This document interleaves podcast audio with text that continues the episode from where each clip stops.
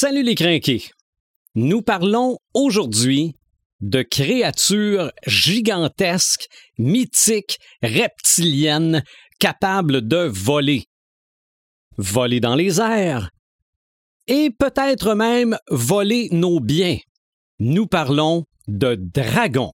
Marc de Paperman Gagnon, Joël Imaginatrix Rivard, Eric Red de Gamer Bourgoin et Sylvain des Animator Bureau. C'est le podcast des craqués.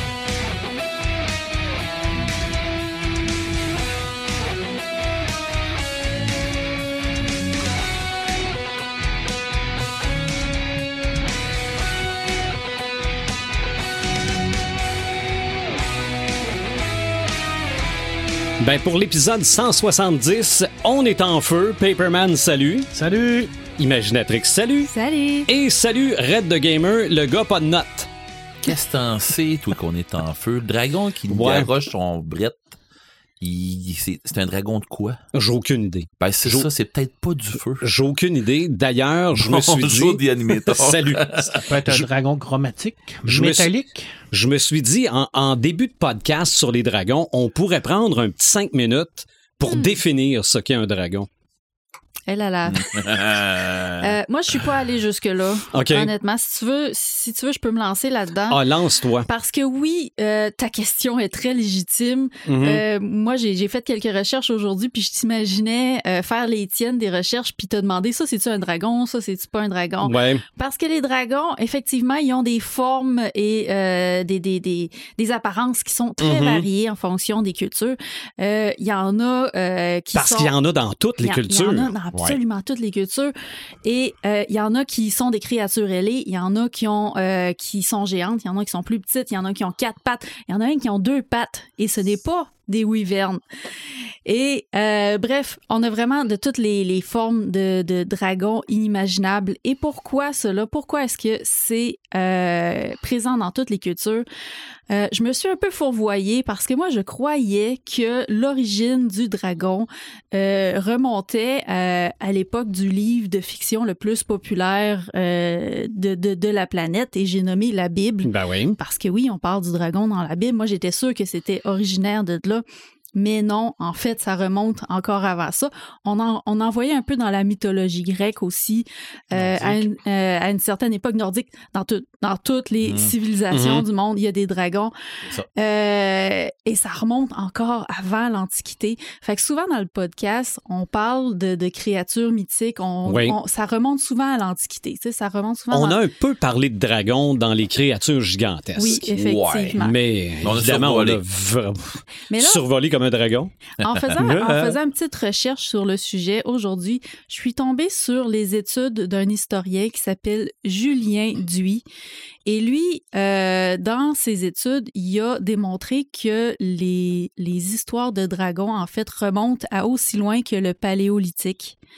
Alors, on remonte à des millions d'années avant aujourd'hui et ça serait originaire de l'Afrique. En fait, ça serait originaire de où est-ce que l'humanité Le a berceau pris de la vie. le berceau de la vie, où est-ce que l'humanité a pris naissance.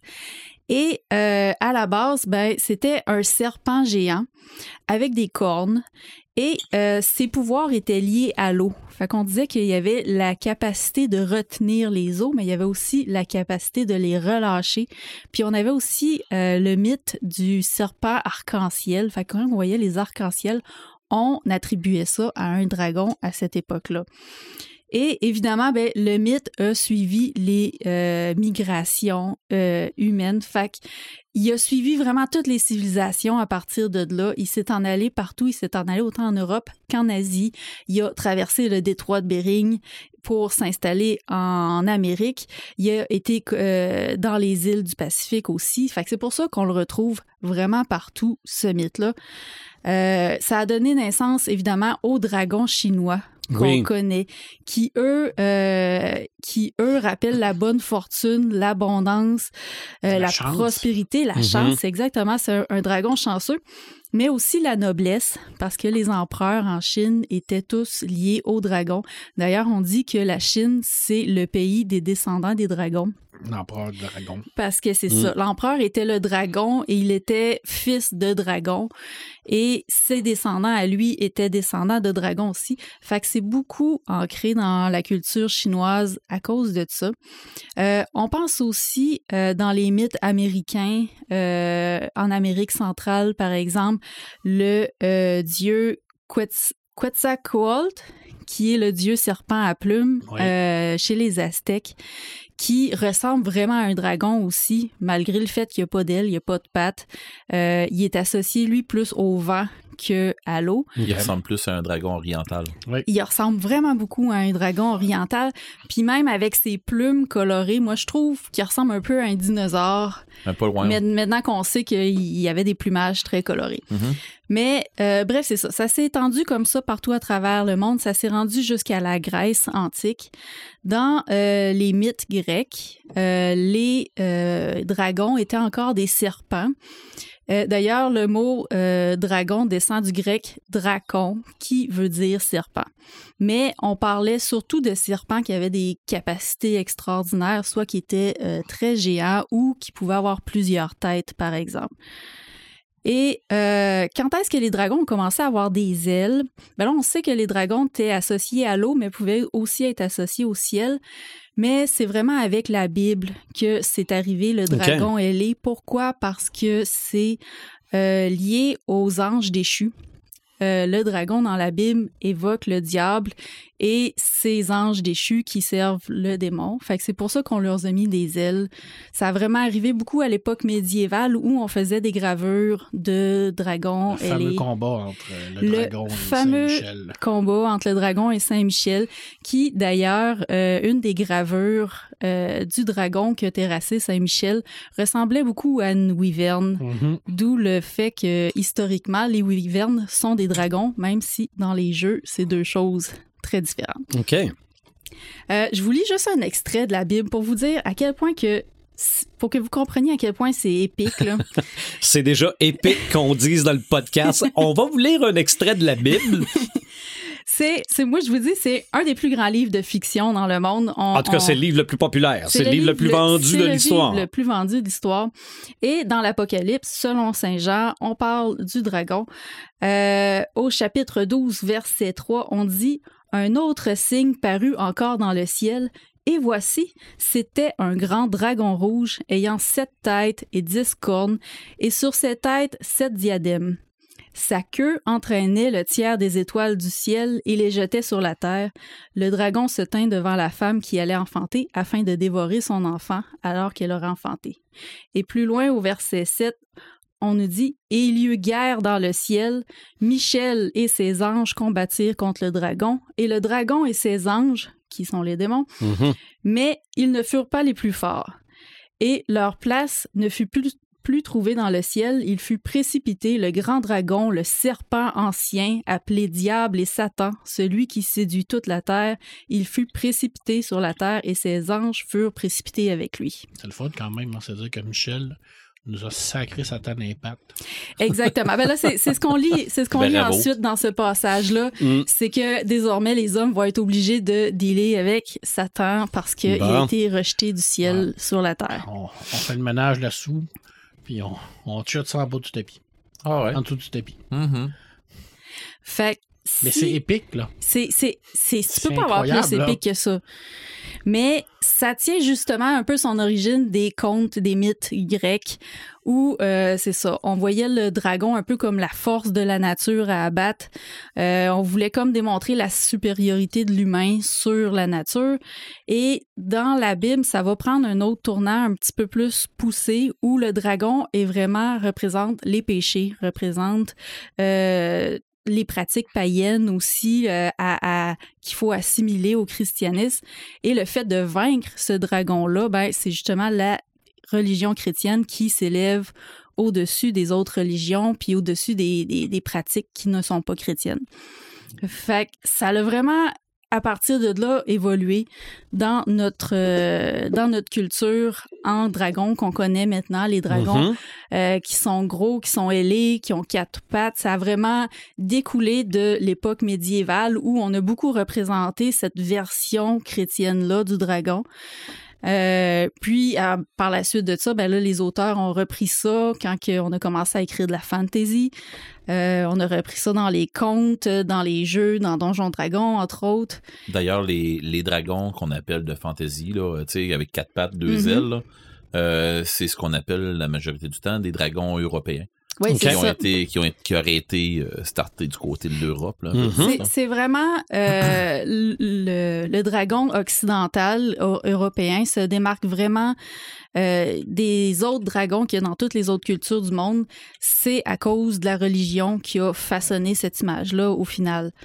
Euh, Puis bref, c'est ça. Comme les, les auteurs de fantasy étaient surtout des hommes blancs euh, qui étaient chrétiens, euh, ben, ça a donné, ça, ils ont repris ces mythes-là qui revenaient du combat du dragon contre euh, Saint-Michel ou contre Saint-Georges. Euh, ils, ont, ils ont repris ces mythes-là pour Mhm. les mettre dans leur histoire.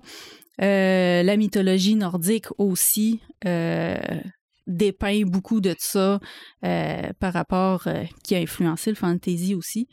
Fait que bref, c'est ça. C'est- Je je me suis vraiment lancée dans un sujet beaucoup trop large pour moi, honnêtement. Je Ben- vous résume ça très brièvement mais c'est comme mais, ça. mais c'est hot. euh, C'est bien résumé. Ouais, c'est ça. c'est c'est un, un petit résumé pour un sujet aussi large. C'est, c'est- l'idée, c'est vraiment de comprendre l'origine de tout ça. Mhm. et, et- Ah. et ça vient tout du même point. Parce que si on fait l'organigramme, là, Oui, ça se peut que ce soit long. C'est Ouais. Ouais. oui. Puis justement, le, le- l'historien euh, Ju- Julien Duy, il, il a fait l'organigramme avec toutes les branches qui se séparent au fur et à mesure que les, les civilisations se déplacent, Mhm. émigrent. C'est extrêmement fascinant et Il rentre-tu de intéressant. fantasy là-dedans? Euh, je ne crois pas. Je crois que les dernières branches de son arbre, on est comme rendu vers l'Antiquité un peu plus. Là. Fait que Oh. ça part de très, très loin jusqu'à l'Antiquité. Puis là, après Mhm. ça, ben là, on, on rentre dans le monde moderne, de, de ce qu'on Ouais. connaît un petit peu plus. Fait que c'est très fascinant. Je voulais aborder plein d'autres aspects par rapport à ça. Tu sais, j'ai parlé de ressemblance avec des dinosaures. Est-ce que c'est... euh, Est-ce qu'on s'est inspiré, mettons, à une certaine époque d'ossements de dinosaures trouvés pour Mhm. imaginer les dragons? Euh, ce n'est pas le cas parce que les... euh, les ossements de dinosaures, jusqu'à tout récemment, étaient quand même assez difficiles à extraire Ouais. du sol et euh, les gens n'avaient pas nécessairement la, con- la, la, la, la, la, conscience pour dire que ça appartenait à un reptile ou quelque chose qui pouvait Mhm. ressembler à un dragon. Fait que euh, souvent, euh, par contre, les, les, les peuples ont trouvé des vestiges de qui étaient un peu plus récents de mammifères, par exemple des, des mammouths ou des rhinocéros laineux ou des gros ours, et ils les attribuaient à des dragons. Euh, fait que tu vois qu'il y a quand même des trucs qui. Mais il n'y a pas de lien entre les dinosaures et les dragons. C'est vraiment nous, en tant que contemporains, on s'est fait une image que les dragons ressemblaient aux dinosaures, puis encore aux dinosaures de Jurassic Park, là, pas à ceux que maintenant on sait de, de quoi que ça avait vraiment l'air avec leur plumage et tout. Fait que, euh, fait que bref, je voulais m'éparpiller un peu là-dessus. Mhm. Je voulais voir aussi le, le- le côté euh, euh, le côté de la féminité versus le masculin, parce qu'il y en a qui disent que le dragon euh, représente plus le masculin. Euh, tandis qu'il y, a- il y a eu des dragons femelles aussi dans l'histoire, euh, dans la mythologie grecque et tout. C'est quand même très intéressant. Je, Mais, trouve, je trouve que tu réussis à, garder, à te garder très concis mais, dans mais tout j'ai- ça. pas pu aller au fond, au fond de mes recherches parce que honnêtement, là, à, trop. cha- à chaque fois que je voyais un nouveau truc, ça ouvrait plein de portes. Mm. Ah, c'est ça. Fait mais bref, euh, c'est un univers qui est fascinant, qui est vraiment incroyable, puis ça découle de pas mal plus loin que je pensais. Et légendes. Ouais, on, dirait, on dirait que tu nous as donné un petit sneak peek là, de, C'est ça. de dragon. Là. Allez fouiller maintenant. Ah ouais, ça ressemble à ça. Allez vous gâter. Ah ouais. Est-ce qu'on, est-ce que les dragons crachent tous du feu? Non. J'ai même pas, j'ai même pas eu l'occasion d'approfondir le pourquoi du crash du Mhm. feu. On est dans le technique. Ce que, ce que Oui, ben j'ai- oui, ben. Ce que j'ai trouvé, c'est que euh, vu qu'il y avait un lien avec Satan, puis que enfers. Satan Et l'enfer, est en ouais. enfer, euh, la bouche du dragon serait un peu comme l'antre des enfers. OK. Il y aurait ça. Il y a aussi le mythe de Delphes, où est-ce qu'il y avait le dragon Python.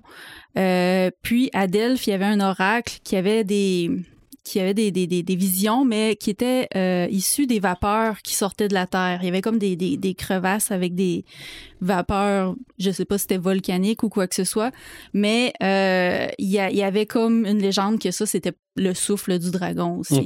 Fait qu'il y a, y, des petits trucs un peu, euh, mais j'ai pas eu le temps de, de- d'aller Oh, correct. au fond de la chose. Je te pardonne. ça ressemble à ça. Marc, il disait que c'est une question technique. Oui, Oui, oui, Parce que oui. du point de vue du jeu, exactement. C'est une question très technique.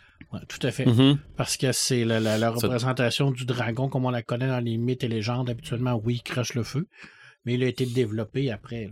ça, comme- n'importe quoi. Là. Il est surtout pour le jeu. Ça Mhm. part pas mal dans le jeu de rôle. Là. Mhm. On va se dire que Dungeon and Dragon a mis comme un peu la base du, euh, du dragon dans la culture pop. Mais à l'origine, le dragon, effectivement, crachait euh, du feu. Le dragon comme on le connaît, là. Ouais. Tu qu'on fasse un beau voyage ensemble? On fait un beau voyage? Allons-y. on peut essayer. On commence au fin du 10e siècle, OK. début du 11e. Le premier dragon réellement connu européen arrive et c'est bien entendu la confrontation finale entre Beowulf et le Mhm. dragon. Oui. Alors là, on a vraiment la représentation, la représentation du dragon comme on le connaît aujourd'hui. Le grand méchant dragon capable de voler, un reptile maléfique, euh, il rampe, il crache du feu. euh, euh, en plus de ça, quand il te mord, il t'empoisonne. Ouais. Il y a tout, là. De toute façon, c'est pas un but dans ma vie de me faire borne Non, par un dragon. Là. Beowulf, qui est un poème épique, Mhm. euh, qui est absolument extraordinaire, euh, qui a été retravaillé, retraduit, retravaillé, retraduit aujourd'hui. Vous avez la possibilité de l'avoir, d'aller le chercher. Euh, c'est vraiment une, superbe lecture. Ça doit faire un bout qu'il est libre de droit. Euh, oui, un petit peu. Je pense que l'auteur qu'on pense on que sait oui. pas réellement non plus c'est qui qui l'a écrit. Là, tel, là. Euh, c'est, c'est, c'est de la littérature anglo-saxonne qui date depuis longtemps. Mhm. Euh, bien entendu que ça part tout également de la fameuse, la, la fameuse mythologie scandinave, on, on le dit. Euh, Fatnir est un des, plus, des, Mm. des dragons les, les plus connus qui était dans la fameux, le fameux cycle de, de Sigurd dans la mythologie scandinave, qui était à l'origine un nain, qui euh, va, va amener un petit côté euh, relatif à tous les dragons. À un moment donné, il va trouver un trésor maudit, alors souvent, on va relier le dragon au trésor. En fait, il y a, quelqu'un qui va le faire puis qui va mettre comme les bases de- là-dessus. Euh, et il va euh, se changer en serpent ou en dragon. On revient toujours Mm. au serpent pour se, se protéger ce fameux trésor-là. Alors, on revient à la base du trésor et du serpent. On le dit, euh, c'est, c'est- ça, va de- ça va être très, très, très important parce que euh, il y a, y a- bon, on en parle souvent, mais il y a un type que- qui est arrivé dans, dans les années euh, 1900, on, on le connaît, on en a parlé souvent. Euh, Tolkien va mettre la base de Mhm. tout ce qu'on connaît Oui. comme dans la culture pop avec ses dragons. Parce que c'est lui réellement qui va prendre tous ces petits éléments que Joël nous a parlé tout à l'heure. Euh, parce que oui, euh, Tolkien est allé chercher dans la mythologie grecque, la mythologie scandinave. Il est allé chercher un peu partout. Il est allé chercher des idées pour créer sa propre mythologie à lui. Euh, Et bien entendu, les dragons fait partie de sa mythologie. Oui, c'est pas juste dans le Seigneur des Anneaux. Là. Non, effectivement. Alors, euh, bon, tu sais comment que j'aime ça lire? Fait que Bah vu oui. que Et Tolkien? Joël nous a lu un merveilleux passage de la Bible, d'ailleurs qui est excessivement épique. Euh, Tolkien faisait des choses épiques aussi, mais ça, c'était le, combat du dragon. Puis la- la- l'Armageddon dans la Bible aussi, c'est... Quand vous voulez lire ça, c'est vraiment très, très épique. Il y avait du talent, les gens, à l'époque. oui, il y avait, il y avait une bonne imagination aussi. Ils ont essayé de transformer l'eau en vin, puis c'est probablement pas ça que ça a donné. C'est exactement. Moi, je pense que c'était un trip de moche. Mais bon, ça, c'est une autre histoire. Ça, c'est bien, bien populaire, ça a l'air, les, les moches ces temps-ci, les gros dosages et tout ça. Alors, il vint des loups et des guerriers montés sur des loups, et il vint des balrogs et des dragons. Et Glorum, le père des dragons, et désormais la puissance et l'horreur de ce grand ver étaient plus terribles. Elfe et homme mouraient calcinés dans son souffle. On est dans le Similarion, on est dans le premier âge, Glorum arrive pour la première fois, qui est le grand, le père de tous les dragons, ce grand ver. La première fois qu'il sort euh, de, de sa, de la, des profondeurs d'Angban, euh, Glorum va bien entendu semer la terreur, mais il va être blessé lors des combats parce qu'il n'était pas arrivé à maturité. Euh, et il va revenir. Et là, c'est un peu un effet pervers à l'époque parce que quand il est sorti, il s'est dit, ah, c'est ça. les fameux dragons de, de Melchior, de Morgoth, pas tant pire, on a réussi à le blesser et tout ça, mais c'est parce qu'il n'était pas à maturité. Parce que dans, dans le monde de Tolkien, les dragons, c'est des créatures qui prennent excessivement de temps à grandir, à devenir matures et à devenir puissants. Quand il est sorti pour la deuxième fois, dans la fameuse bagarre de Dagor Dragonland, là, euh, il a fait le ménage. OK? Euh, il a tué des armées complètes d'elfes, euh, d'hommes. C'était incroyable à quel point il était puissant. Euh, il y avait. Premièrement, il n'y avait pas d'elfes. Il n'y avait pas, d'ailes. Mhm. C'était un dragon qui n'était pas ailé, qui ne volait pas. Euh, il y avait des pouvoirs extrêmement puissants au niveau euh, psychique. Il était capable de contrôler l'esprit des gens. Ce que, ce que, ce que Morgoth lui a donné comme puissance. Parce que ce qu'il faut savoir, c'est que Morgoth ne peut pas créer la vie, mais il peut la tordre ou la déformer. Alors, à l'origine, c'était quoi? On ne sait pas trop.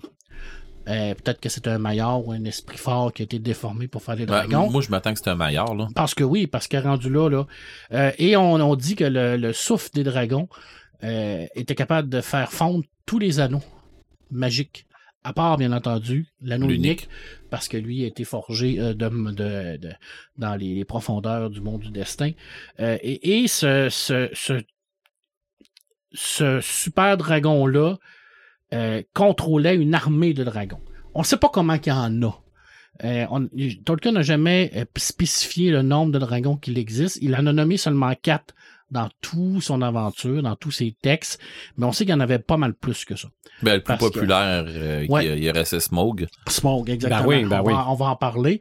Alors, euh, Eglonum, ben, va, va mourir euh, de, des mains de, de Turin Turambar hein, dans une bagarre incroyable, après avoir euh, ensorcelé euh, la sœur de Thorin, euh, de Turin, qui, qui va devenir sa femme, et là, il va la désensorceler avant de mourir. Puis là, Tyrion va se rendre compte qu'il a couché toute sa vie avec sa sœur. En tout cas, c'est épouvantable. c'est un salaud. Et il va mourir et il va amener Turin avec lui. Ça, c'est dans, effectivement, c'est les enfants de Turin, si vous voulez lire ça.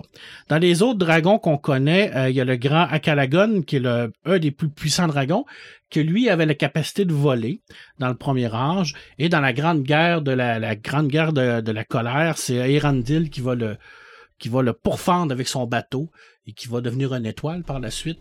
Et il va tomber sur la montagne du, le- du puis il va tout détruire. Euh, bon, Smog, c'est le dernier dragon connu Mhm. euh, qu'on connaît. Avant, il y avait eu Skatcha, qui est un genre de ver, qui lui s'est amusé à- à- avec les, les nains dans la montagne grise, qui a été euh, tué par un, un homme. Et Smog, ben, c'est c'est le- lui qu'on connaît le plus parce Ouais. qu'on l'a- on l'a vu. On l'a vu dans Bilbo. C'est un des, ben, c'est probablement l'en- le- l'ennemi de, de, de, de la série de du Hobbit. Euh, et euh, lui, ben, c'est dans le royaume sous la montagne, bien entendu, qui est là Ouais. qui va être tué par Bard, qui est un dragon typique avec une armure, euh, des écailles, euh, qui, euh, qui, qui gardait sa fortune. D'ailleurs, euh, tous les tous les dragons de Tolkien avaient cette capacité-là. Ben, pas cette capacité, cette malédiction-là. La fameuse malédiction de la greedy, fortune. Ouais, exactement. Mhm. Alors, il dormait sur son or, puis tu sais, il la voulait. D'ailleurs, c'est ce côté-là qui va faire en sorte que ça va amener sa perte. Euh, Smog. Smog qui était euh, extraordinairement puissant, mais qui a été battu parce qu'il y avait un point faible. C'est les quatre grands dragons de Tolkien. C'est ça qui a mis la base, où ce que les créateurs après, comme Dungeon and Dragons, se sont basés pour développer ça. Oui. Ils ont développé cette histoire-là. Euh, maintenant, bon, tu me connais, j'ai toujours des petites affaires que je sors de mon champ gauche. Bon, je vais te parler d'une série BD. Je vais te lire le synopsis, mais là, il faut pas rire. OK? On va essayer. Parce que, tu sais, à la base, ça a l'air complètement farfelu. Ça l'est un brin, mais c'est quand même pas pire. Donc, on est dans un univers médiéval fantastique. À chaque fois qu'il y a un dragon qui apparaît quelque part, il y a un mâle qui s'appelle le Veil qui se développe à cet endroit-là, puis il va se répandre. Jusqu'au temps que le dragon soit pas mort, il va se répandre. Et toutes les êtres qui sont vivants, qui sont pognés dans, dans le Veil, que ce soit végétal, animal, ils se transforment. Ils deviennent fous, ils sont transformés en des monstres, puis des genres de, de monstres sanguinaires.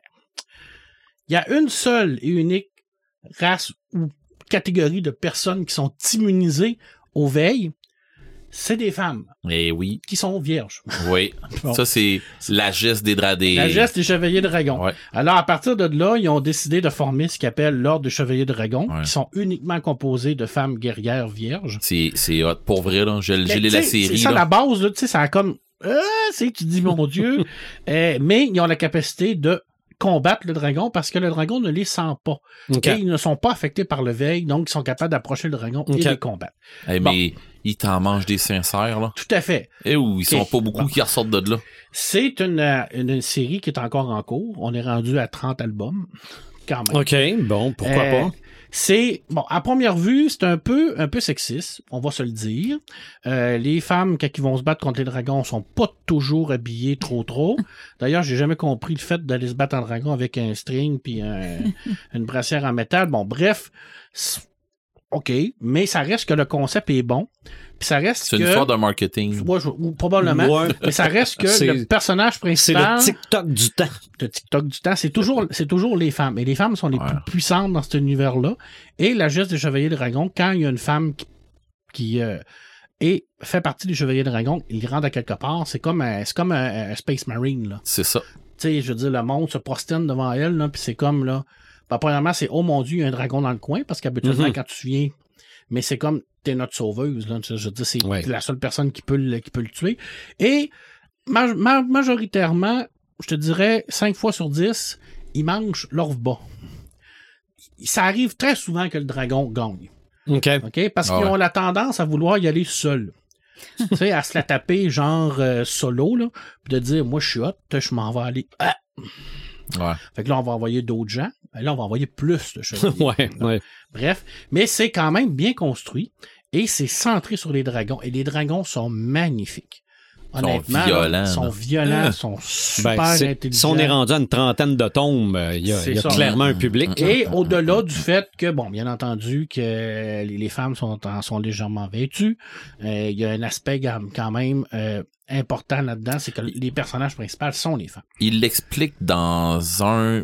Ouais, je me souviens pas ça. exactement, mais il explique le pourquoi, puis même que le- il y en a une à un moment donné, un chevalier qui arrive, elle est habillée, là, elle a une grosse armure, puis elle est habillée en, euh, tu sais, à un moment donné, Ouais, elle a une grosse toge, tout ça, puis il demande, veux-tu me dire pourquoi t'enlèves tout ça? Mais c'est parce que j'ai pas le choix, parce que il, il faut pas qu'il me sente. C'est ça, je pense que c'est une, question d'écoute ou de sens, C'est euh, ça. de, de perception du dragon. Et, et, ben, au- au-delà, ben, on parle également de, de, de cette vision-là de la femme.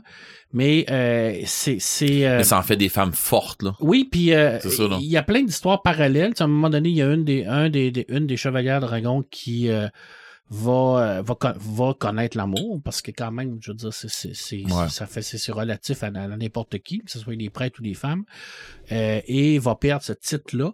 Mais malheureusement, elle était sur une chasse, donc le dragon va la sentir parce qu'elle perd cette virginité-là qui lui permet d'être immunisée. Euh, et ça va, ça, ça va être un méchant beau bordel, là. Ouais. Parce que là, euh, à un moment donné, ils vont se rendre compte que tout le monde est en train de changer. Mais comment ça se fait que là, puis là, hop, hop, puis là, ça- Mais c'est une très belle série. Je vous les conseille fortement. Euh, Je les ai pas toutes lues, j'en ai beaucoup. Euh, rappelle le titre. La geste des Chevaliers Dragons. Chevaliers Dragons. OK. C'est tout à fait euh, merveilleux. Euh, ça vaut la peine. Passez outre le, le, soleil, euh, oui, euh, oui, il me semble que oui. Passez outre le fait là, que c'était, on monte un petit peu de, de paume. En tout cas, bon, bref, euh, c'est, c'est, européen. On Mm. va se le dire comme ça. Les Chroniques de la Lune Noire. Ça, j'en parle souvent parce que c'est une série médiévale fantasy absolument extraordinaire. Et dans les Chroniques de la Lune Noire, ben, il y a à peu près 3 milliards 500 000 dragons. T'es bon, t'es moins bon, t'es intelligent, des super intelligents. Euh, et il y en a trois en particulier qui sont très importants dans cette série-là. Et là, euh, il y a un caractère qui s'appelle Piloufas, qui est un voleur. Piloufas est un voleur elfe qui possède deux épées, une qui est bonne et une qui est méchante. Donc, son caractère change par rapport à quelle épée il va dégainer. S'il dégaine la bonne, il va être bon. S'il dégaine la méchante, il va être méchant. Et les deux, ça n'arrête pas de se chicaner. Euh, euh, et il y a, cette particularité-là que lui, il a été jeune, abandonné par ses parents et il a été élevé par deux dragons. Alors, à un moment donné, il va les retrouver, ces deux dragons-là, qui vont être rendus immenses. là. Euh, à la fin des temps, quand euh, le grand euh, méchant va faire exploser la planète en garochant la Lune sur la planète. Bon, c'est un détail. Pourquoi pas? Pourquoi pas? Bon, bref. À un moment donné, euh, Wishmeril, qui est rendu hyper puissant, qui est le personnage principal, va faire des portails vers un autre monde pour sauver son monde. Parce qu'il est méchant, mais il y a une nuance. Quand même. Et il va arriver euh, Xerath. Xerath, qui est le plus grand des dragons, le plus grand ancien dragon. On dit que c'est le père de tous les dragons de cet univers-là. Et lui, il sous-entend que tout ce qui existe présentement dans cet univers-là, c'est parce qu'il l'a rêvé. Alors, c'est le grand rêveur. Parce que souvent, on dit que les dragons, ils dorment beaucoup. Mhm. Ils rêvent et en rêvant, ils, ils forment des, des, des, des univers. Euh, Xerath, c'est un, un dragon qui est, qui est neutre. Euh, on l'a pas vu du tout de la série parce qu'il dormait. Mais là, vu que la planète est en train de se désintégrer, ça ne tente comme pas de crever. Parce qu'il est pas con. Fait qu'il arrive à peu près avec ses dragons. Et là, c'est épique, la scène. Il y a à peu près 300 ou 400 000 dragons qui arrivent pour rentrer dans la porte. Euh, et il va se présenter devant Wishmeril, qui est avec Pilouface, et il lui va demander la permission de traverser. Il va dire, je me suis réveillé, j'ai vu la destruction, et je ne veux pas que ma race meure avec moi ici. Est-ce que tu me donnes la permission de... Et il lui dit, à Wish, t'es chanceux parce qu'habituellement, je demande pas la permission. C'est parce que là, je, je, je- je trouve quand même que tu as de l'allure. Et Wish va accepter, et puis Louface va lui dire en joke, mais qu'est-ce que tu fais là? Tu amènes tous les dragons dans notre monde. Et Wish va lui dire, tu penses-tu vraiment que j'avais le choix? puis le cas qui rentre, il y a de la misère à rentrer dans la porte tellement qu'il est immense.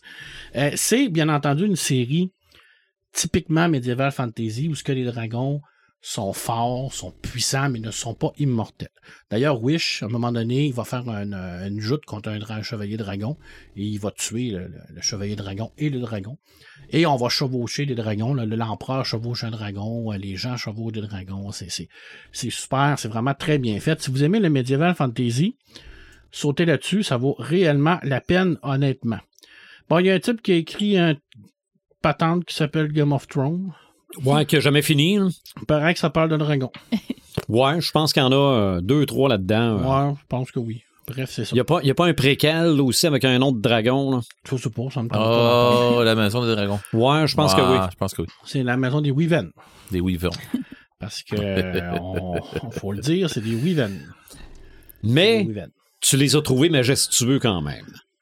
On peut pas, pas- pas- on peut pas les trouver pas majestueux, là, honnêtement. Ouais, ils là, look. je veux dire, la, la- la série en tant que telle, là, visuellement, c'était que, hein, là. Tu sais, je veux dire, c'est. Ben, il y a un épisode là. noir un peu. Là. Ouais, ouais, ouais, mais tu sais, je veux dire, visuellement, c'est, c'est, euh, puis même dans le roman, elles sont, sont, sont incroyables. là. Je veux dire, honnêtement, là, c'est, ça, ça reprend les principes des dragons un peu de, de Tolkien, sans les rendre intelligents, parce que ce qu'il faut savoir dans, dans Tolkien, c'est que les dragons, ils parlent, là. Tu sais, je veux dire, ils ont des interactions avec les gens, là. Ben, comme, c'est- comme on voit Smoke le faire. Exactement, comme dans Dungeon and Dragon. là. Exactement. Les dragons sont capables de te parler. Là.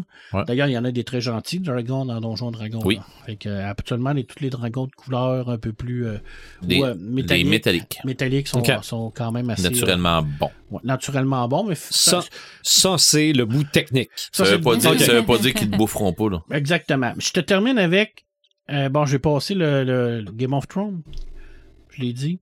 Mhm. Bon, je suis pas un fan de Game of Thrones, mais je peux pas dire que ce livre-là n'a pas une importance. C'est pas vrai. Ouais. Ça a une importance. C'est- C'est très bien écrit.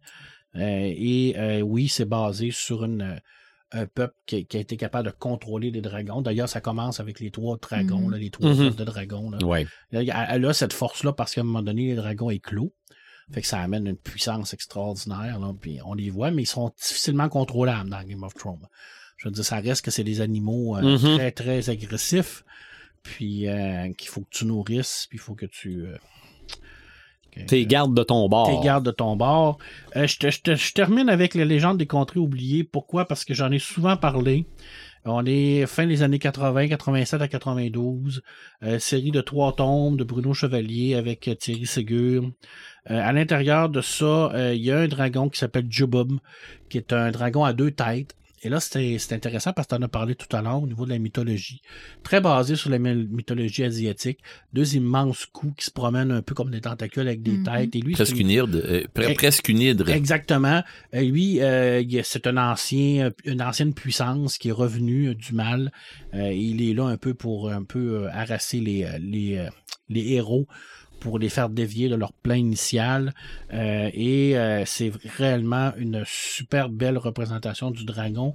Un peu à la Tolkien, parce que le dragon, là, il est terriblement pernicieux, parce que jamais il va utiliser sa puissance physique parce que ça serait un peu superflu. Tu je veux dire, euh, les, les- héros, c'est trois nains avec un voleur puis un immense barbare. Pourrait les manger en claquant des doigts. Là. Mais tu sais, c'est pas le but. Le but, c'est vraiment de s'amuser avec eux autres pour montrer que leur, sa puissance psychologique également. Et ça, on avait ça dans Tolkien. Euh, Et euh, ça, cette série-là, si vous aimez le médiéval fantasy, c'est encore meilleur que, que les Chroniques de la Noire parce que c'est on a on a le on n'a pas le côté humoristique un peu déconne des, des euh, de la Chronique de la Noire parce qu'à l'origine les Chroniques de la Noire c'est un peu une joke là. Tu sais, ils se sont dit on- c'est une partie de jeu de rôle on va la faire en BD là. Tu sais, c'est un peu comme ah gros Bill tu sais gros Bill ça veut dire qu'on Mhm. exagère tout tandis que les légendes des contre oubliés on se calque sur des grandes grandes légendes euh, soit arthurienne ou Tolkien pour vraiment faire une histoire de trois tombes qui se tient. D'ailleurs, on n'a pas parlé des dragons dans la légende d'Arthur parce Mhm. qu'il y en a. Mhm. Mais le dragon dans la légende d'Arthur est représenté par le, euh, le, le monde.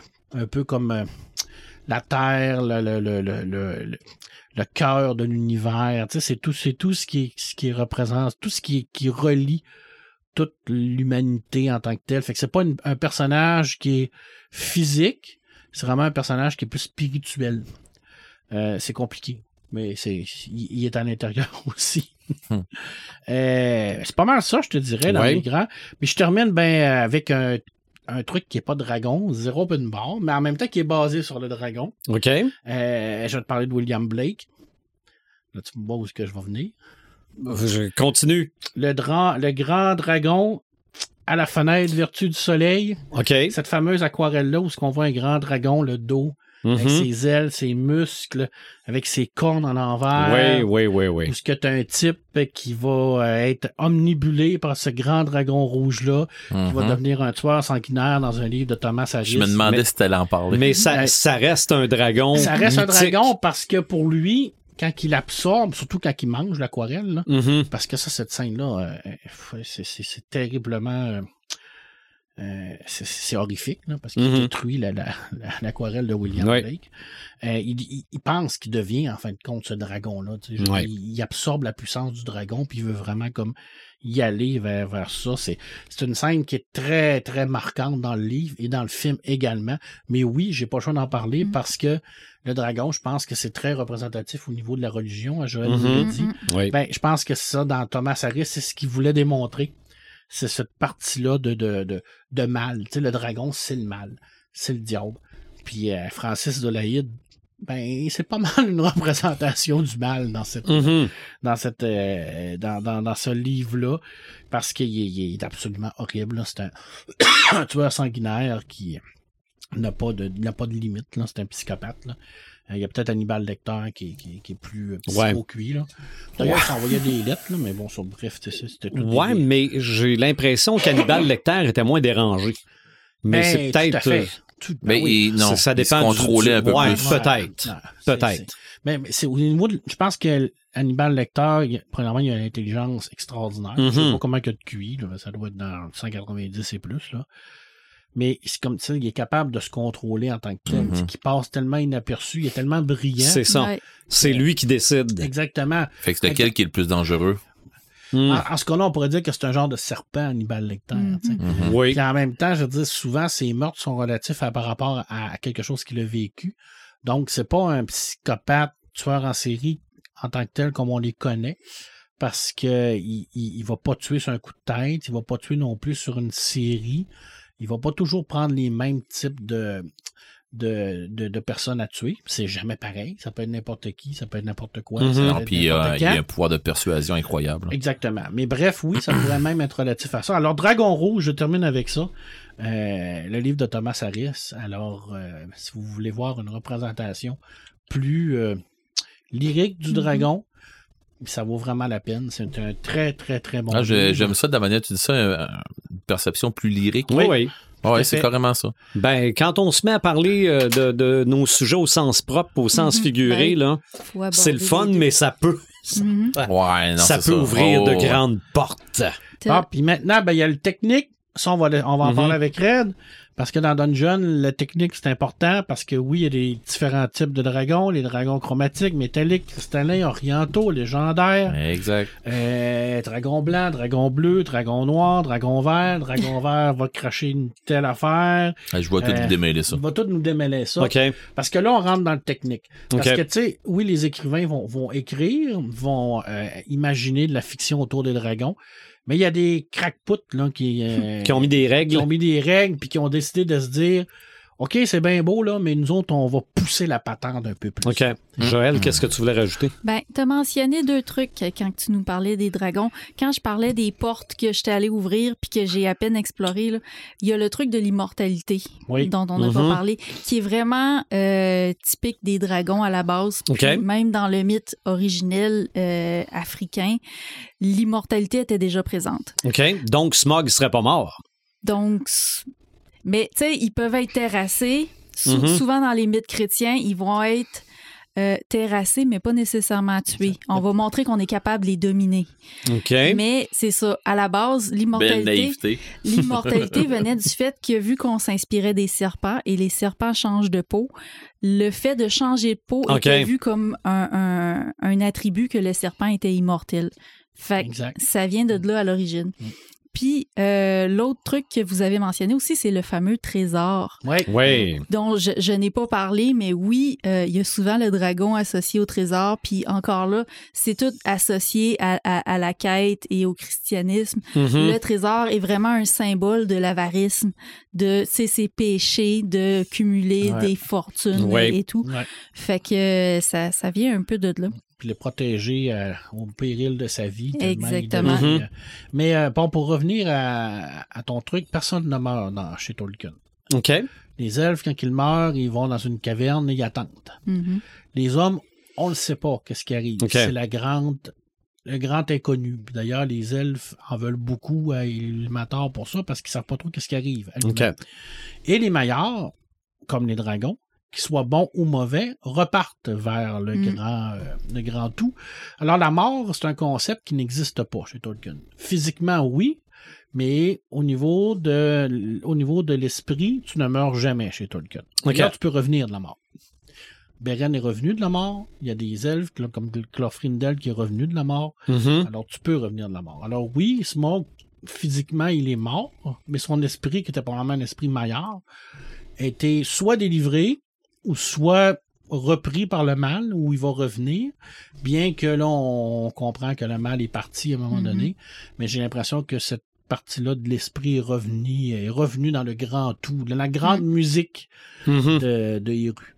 OK. On n'a pas parlé non plus de Eragon, Eragon, qui est un qui est quand même un, un gros Ouais. morceau de, la, de, la, de la littérature. littérature dragon. jeunesse extraordinaire où ce que les dragons sont au centre même de- Ouais. de, l'histoire. Mhm. Ouais. C'est très, très, c'est vrai, j'en ai pas par parlé Christopher. Paolini. Ouais. Trois tombes, je me Euh, oui, euh, non, quatre, Non. quatre, quatre ça, tombes. ont- Euh, Euh, T'es sûr, il n'y en a pas plus que ça? non, ça me ça semble- c'est quatre. Il me semble que c'est quatre, trois ou quatre. Puis euh, où on, on est dans un univers où les dragons sont comme presque éteints. C'est- Ouais. Ils protègent comme le, le, le dernier œuf, si on veut. Puis c'est Eragon qui tombe en possession de cet œuf-là et l'œuf Ok. éclot quand il va c'est. devenir un immense dragon. Puis faut, c'est vraiment bien Eragon. Il faut pas se fier Mhm. au film. Là. Mhm. faut vraiment se fier à. Ben, au le, film, le film effleure.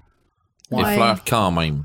Ben, c'est un manque de budget. Oui, vraiment, Ouais. Visiblement, parce que dans le livre, les descriptions sont euh, incroyables. C'est ils vrai que sont- j'en ai pas parlé. Quand ils sont dans la cité, je sais pas si c'est une cité elfe ou, tu sais, quand ils se rassemblent là, dans l'endroit Ouais. où le combat final a lieu dans le premier tome, Mhm. c'est les descriptions sont vraiment incroyables, les lieux sont magistrales, c'est c'est de toute beauté. Malheureusement, le film ne pouvait pas Ouais. euh, représenter ça là, à l'écran. là. Manque de budget, manque de, de, de, de volonté des Mm. producteurs. On dit même, beau être un bon réalisateur un moment donné. Hey, Écoute, le, dragon abyssal, le dragon, le dragon abyssal du méchant là-dedans, on aurait dû le voir plus que Mm. ça. On à aurait fait. dû. Ouais. Parce que Mais dans bon. les films, il y en a beaucoup là, au niveau des dragons. Oui. Donc, euh, Ça, c'est un fait. C'est un Mais fait. c'est vrai qu'Aragorn, c'est de la très bonne littérature. Ben, on dit la littérature jeunesse, mais Jeune adulte, quand Jeune même. adulte, ouais. je dire, regarde, euh, On disait ça, de, on, on peut, on peut dire ça de Harry Potter, puis mon père les a toutes lues. Hunger Games. Là, Mais il faut dire que Christopher Paolini était quand même jeune quand il a écrit Oui. ça puis qu'il l'a publié. Ouais. là. Ouais, puis c'est quand même euh, à son. pour l'âge qu'il avait, c'était. En auto-édition à l'époque. Mhm. incroyable. Pas d'agent. C'est vraiment une très belle série. D'ailleurs, Harry Potter, il y en a des dragons. Oui, exactement. oui, ouais. tout à fait. Oui. Oui. OK. Des, des Mhm. animaux fantastiques. Oui. Tout à fait, parce qu'il y a, il y a un des. euh, Ben, dans la coupe de feu, ils se battent ouais, contre, ils se battent il y en contre a un qui est un chasseur de dragons. Je me Ouais. souviens plus c'est lequel, là.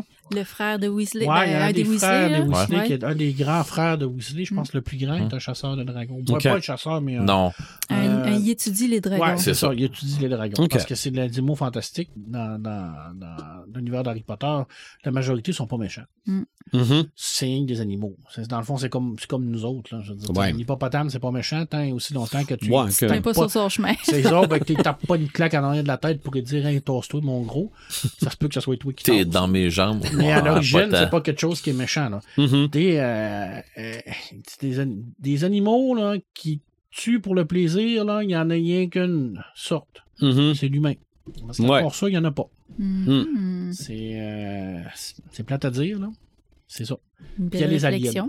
Ah, les aliens, c'est Les c'est aliens sûr. pourraient être un genre de dragon aussi, Oui. parce qu'on les appelle les dragons. Certains On n'a même pas parlé de Godzilla. ouais, Ouais. qui est- Non, c'est vrai. Là, c'est un dragon. Je l'ai- l'ai même pas mis là-dedans. C'est pour ça que j'ai pas parlé d'aliens, mais des fois, Ok. on les appelle les dragons, les, les Ok. dragons de l'espace. Parce qu'ils ont un style un peu dragon. Mm. dragon. Ben, moi, des dragons à l'écran, j'ai réussi à en trouver qui n'étaient pas dans des livres. Mhm. Parce que quand je regarde ça, je me dis non, je peux pas, je peux pas parler de Tolkien, je peux pas parler de Harry Potter, euh, je peux pas parler de Trône de Fer. Et dans la liste de dragons que j'ai trouvé, plein de listes, Mhm. il revenait pas mal toute la Ouais. gang, sauf le dragon qui m'a fait, qui m'a volé le plus d'argent. Hein? Il y a un dragon. Moi, je sais c'est quel. Il y a un dragon Ah avec ouais. lequel j'ai passé des rouleaux de 25 cents.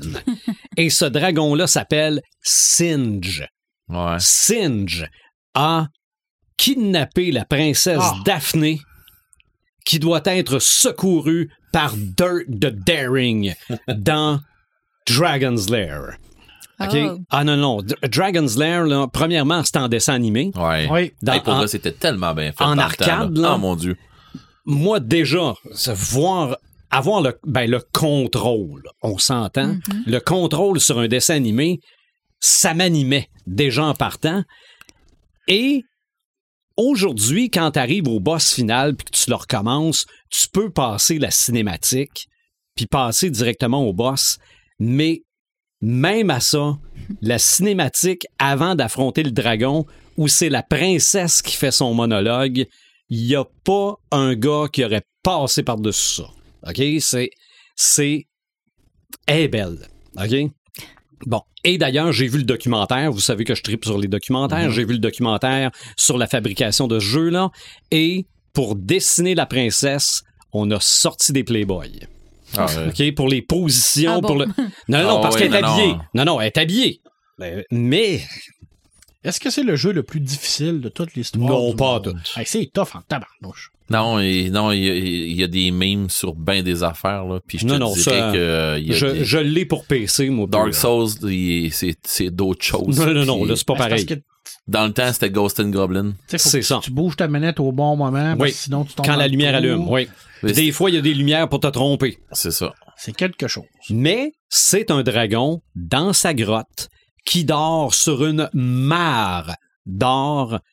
Donc, quand j'ai lu Le Hobbit pour la première fois, une chance que je savais que Le Hobbit venait bien, bien, bien avant Ouais. Et que c'est plutôt Dragon's Lair qui a copié là-dessus, mais c'était clairement ça. Autre dragon qui m'a marqué, mais pour son originalité, et quand j'ai sorti ça, ma blonde a fait « Hey, c'est vieux ça! » C'est Grisou. Ouais. Ah oui, le petit dragon Quand qui veut devenir pompier. ouais. Oh! Grisou, le dragon qui voulait devenir pompier. Imagine, il toussait, il mettait le feu partout. Là. Ouais. Son père voulait rien savoir Oui. qu'il devienne pompier. Et en faisant des recherches... choquait, ça virait mal. Ben, c'est ça. Mais je sais que plusieurs années plus tard, il y a eu, il y a eu aussi une version 3D du personnage. Ah oui. Mais au départ, c'était des dessins animés Avec italiens. Son, petit chapeau de pompier. Non, non, il voulait devenir pompier. À part ça, un dragon qui s'appelle juste Dragon, mais qu'en fait, c'est une dragonne. Dans Shrek? Ben oui, dans Shrek, parce que quand on voit le dragon pour la première fois dans Shrek, là, t'as bien beau être un adulte, là, c'est immense. C'est, c'est quelque chose. La poursuite du dragon dans Shrek. Après ça, évidemment, on calme tout ça parce que l'âne Avec l'âne. l'âne réussit à séduire la dragonne, mais, euh, mais quand même, visuellement, c'était quelque chose. Euh, Shenron dans Dragon Ball. Ouais. Oui. Mais là, lui, il a vraiment un rôle un peu plus effacé. Mhm.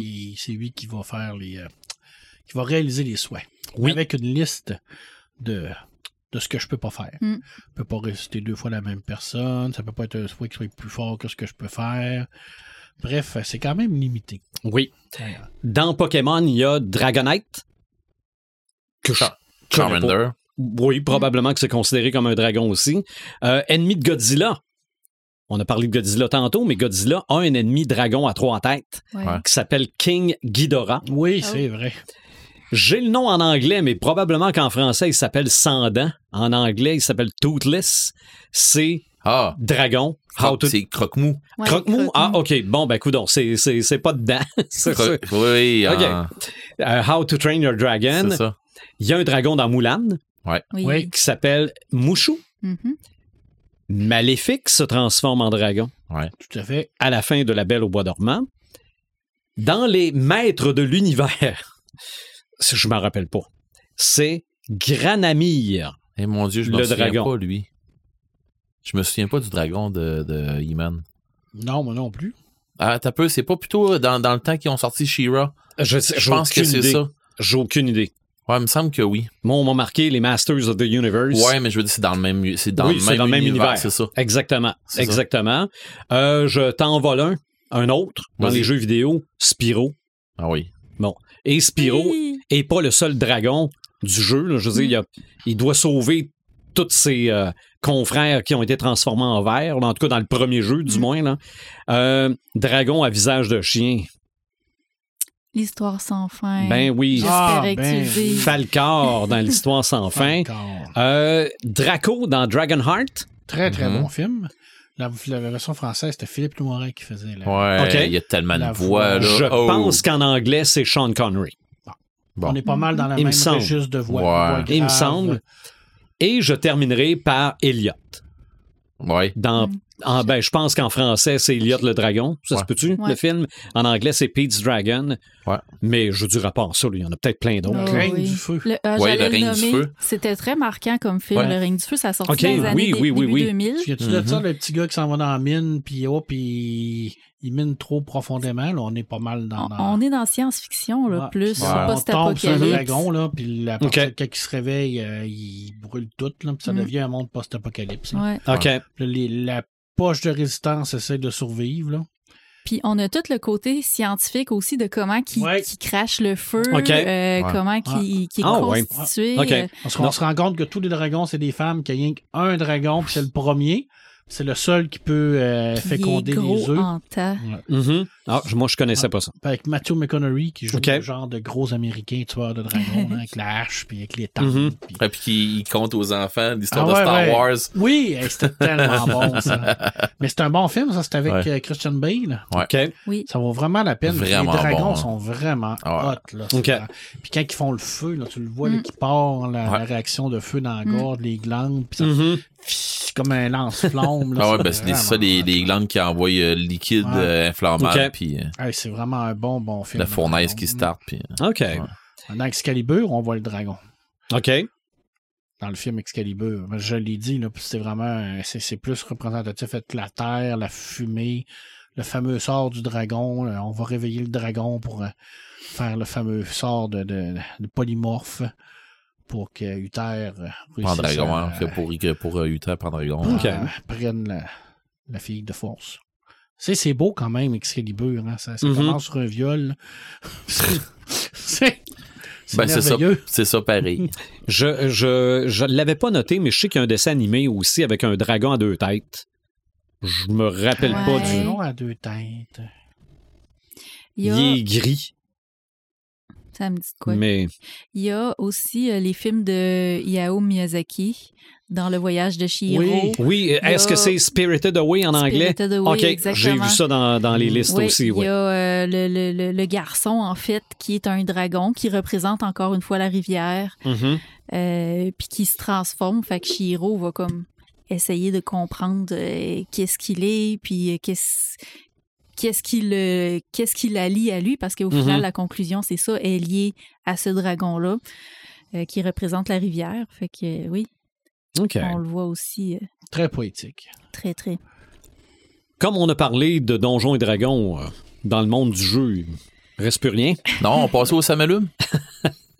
Non. Ah, bon. Je suis convaincu que dans le monde de Red the Gamer, il reste des dragons de cachés quelque part.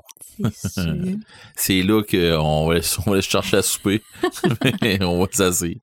Euh, écoutez, j'ai pas pris de notes parce que je me suis dit, c'est pas vrai que je vais tomber dans les de nomenclature Liste. de jeux puis de Ouais. listes à pu finir.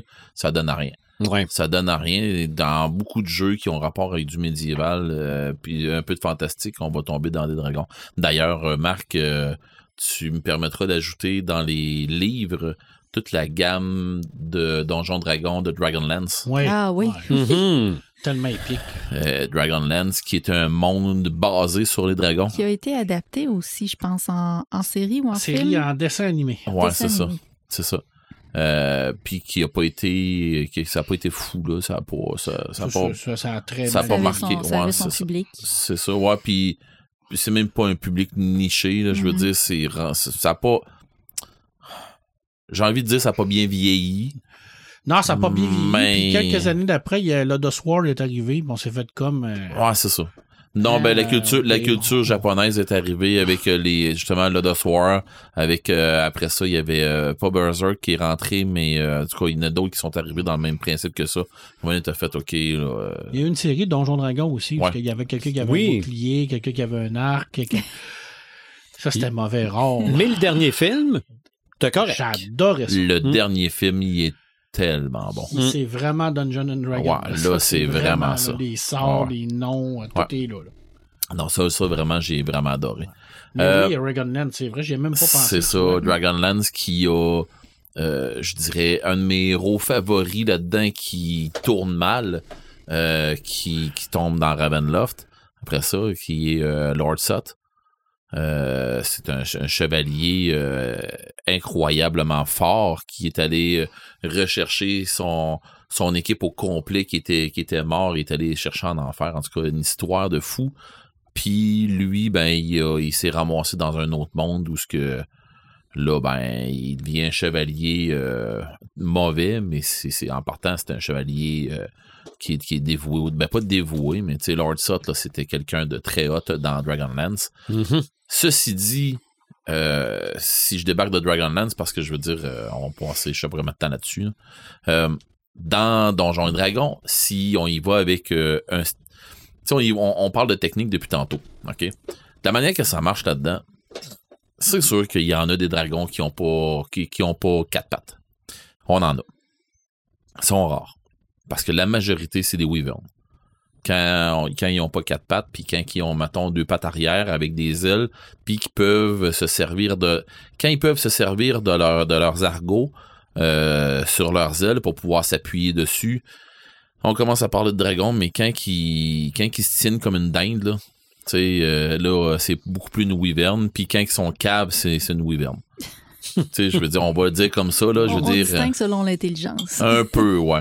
Euh, moi, dans, quand j'ai monté aussi euh, euh, le monde dans lequel j'ai fait des grandeurs nature, les dragons ont, eu une place prédominante dans l'histoire du jeu, mais j'en parlerai tantôt peut-être. L'histoire avec les dragons, quand on parle de, technique, justement, on parlait, tu sais, il y a des aliments dans Donjon Dragon, bons, neutres, mauvais. Les dragons de gemme, qui sont pas mal plus neutres que toutes les autres. Il y a les dragons métalliques, qui sont beaucoup plus bons. Il y a aussi les dragons euh, chromatiques, qui sont les mauvais. Oui. selon la sorte qui, selon la sorte qui, qui sont, genre un vert, mettons, euh, le vert va tirer euh, normalement, va- ben, je dis va tirer, il va, il va, avoir comme jet ou tu sais comme comme comme souffle, euh, va avoir euh, normalement c'est de l'acide. C'est de l'acide qui vont qui, qui vont lancer. Les noirs aussi, je me trompe pas, mais les noirs ça va être euh, euh, comme un nuage. un- un- non, Vert, il me semble que vert, c'est un, pas une poison, nuage. ouais, c'est ça, c'est ça. Puis noir, c'est Noir, l'acide. c'est de l'acide. Ouais. C'est ça. Noir, c'est de l'acide. Bref, euh, c'est ça. Ouais, ben mais c'est ça. Le vert, je pense que c'est comme un genre de gaz. De cla- gaz dégueulasse. Ouais, c'est ça. De gaz de, de chlore, on a fait fait rien, mais c'est ça. Mais on Euh, s'entend que si on rencontre un dragon, on s'en va. Ouais. Ils ont. Ben oui, puis non. Ça Le dépend- rouge. Ça dépend du niveau. Le ouais. rouge ou le or, ça dépend de, de quel côté que t'es. Le rouge ou le or vont cracher du feu. Le argent ou le blanc vont. Ça va être du froid. Ouais. Donc, euh, un, un cône de froid. Ils peuvent te geler là. Le ensuite de ça, si on s'en va euh, euh, Le le, bleu. bleu. ou le euh, pas l'argent, mais euh, t'as peu le c'est lequel qui fait euh, Les reins. C'est Airain, c'est ça, qui fait de l'é- d'électricité. Ouais. Euh, ensuite de ça, euh, le copper fait de le copper et le noir font euh, de, de l'acide et, et ainsi de suite. Ils ont tout de quoi de même. On arrive aussi, il y a des, il y a des dragons métalliques de notre sorte, de d'autres types, qui vont être des dragons mercure, des- affaires comme ça, qui vont qu'on va y aller avec d'autres types qui vont, mettons, dragon de mercure, qui va y aller, qui va y être avec pas du feu, mais qui vont être capables de pouvoir faire euh, une ligne de feu comme euh, comme comme euh, souffle mais qui vont être immunisés à tout ce qui est éblouissement puis aveugle tu sais des des des des illusions tout ce qui va être des des trucs d'illusion ils vont être immunisés à ça puis ainsi de suite. Tu sais il y a énormément de de hum, de, de, de noms, tu sais, de, de, de trucs qui ont rapport avec les dragons. Il y a une game, entre autres, euh, je vois mon maître de jeu qui vient de me demander pourquoi tu veux savoir ça? Parce que j'ai posé la question pendant le podcast tantôt. Hey, c'est vrai, c'est quoi le nom de la game qu'on joue dans ce temps-ci? Parce que on joue une game euh, qui a rapport avec, euh, avec des dragons. On joue des demi-dragons. Fait qu'on est euh, des, des, des personnes qui ont été, euh, tu sais, qui sont nées d'une race et d'un dragon. Parce que les dragons, faut savoir que dans Donjon Dragon, ont le pouvoir de euh, se métamorpho... Non, euh, ils prennent la forme qu'ils veulent. c'est ça, ils prennent la forme qu'ils veulent. Le- leur forme de base, bien entendu, c'est les dragons. Mais ils prennent la forme qu'ils veulent. Donc, euh, à un moment donné, euh, ils vont ils peuvent se transformer en, en nain, en elfe, en whatever quoi, et procréer, puis avoir des rejetons qui vont être demi-dragon, demi-X, autre chose. Euh, à partir de là, ben, euh, il y a des, aussi des, des cultures, euh, des, des races que leur culture est vouée aux dragons. Je pense aux kobolds, mettons. Ouais. Euh, les kobolds qui sont purement des serviteurs de dragons. D'ailleurs, dans la game, je joue un kobold, euh, un kobold qui est demi-dragon d'argent. Fait que, tu sais, on... Fait que t'as t'as un, un- un demi-dragon qui fait deux pieds. à peu près. Mais bon. Euh, tout ça pour dire que, justement, je demandais à mon maître de jeu, voir euh, c'est quoi le nom de la game qu'on fait, parce que je me souviens pas, euh, j'ai un blanc. Puis, euh, on se ramasse justement contre Tiamat. Tu sais, co- contre euh, le, le- le- la religion de Tiamat, qui est Tiamat est le, dragon, le mal du côté des dragons, qui est l'entité mauvaise, et Bahamut est le- l'entité bonne euh, dans, les dieux draconiques, on va dire. Puis Tiamat a cinq têtes. Euh, une noire, une blanche, une rouge, une verte et une bleue. Euh, puis dans le fond, leur- leurs suivants sont violents. Fait que euh, là, on est en train justement de, de, de, de se battre contre ça, puis on avait de sauter d'un plan là-dedans. En tout cas, c'est une histoire, une Mhm. très grosse euh, game. Puis chaque on tête lance le, Mhm. un jet par rapport à- truc. Uh-huh. Ça sort. C'est- c'est- C'est fou, là. C'est... Mais là, on n'est pas rendu encore à Tiamat, là. On n'est pas là encore. J'ai pas le niveau. Non, on n'a pas le niveau. Clairement pas. Je, je, je suppose qu'on va s'en aller avec ça, mais clairement, si on est à ce niveau-là, euh, je, je sais même pas combien de fois j'ai manqué mourir, puis qu'on a tous manqué mourir plusieurs fois. Fait que c'était violent, pas pire.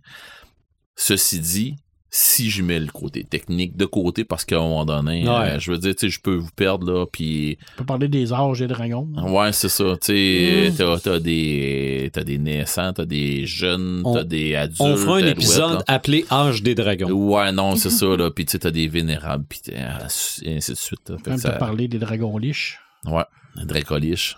Ça, tu te sauves à courant puis tu pleures. Oh, Ok. ouais, parce que un dans le fond, dragon mort-vivant, genre. c'est ça, mais Oh c'était... oui. En plus d'être dragon mort-vivant, ben, ben souvent, c'est qu'il a pris son âme, puis il l'a, c'est- il l'a séparé, un peu comme Voldemort.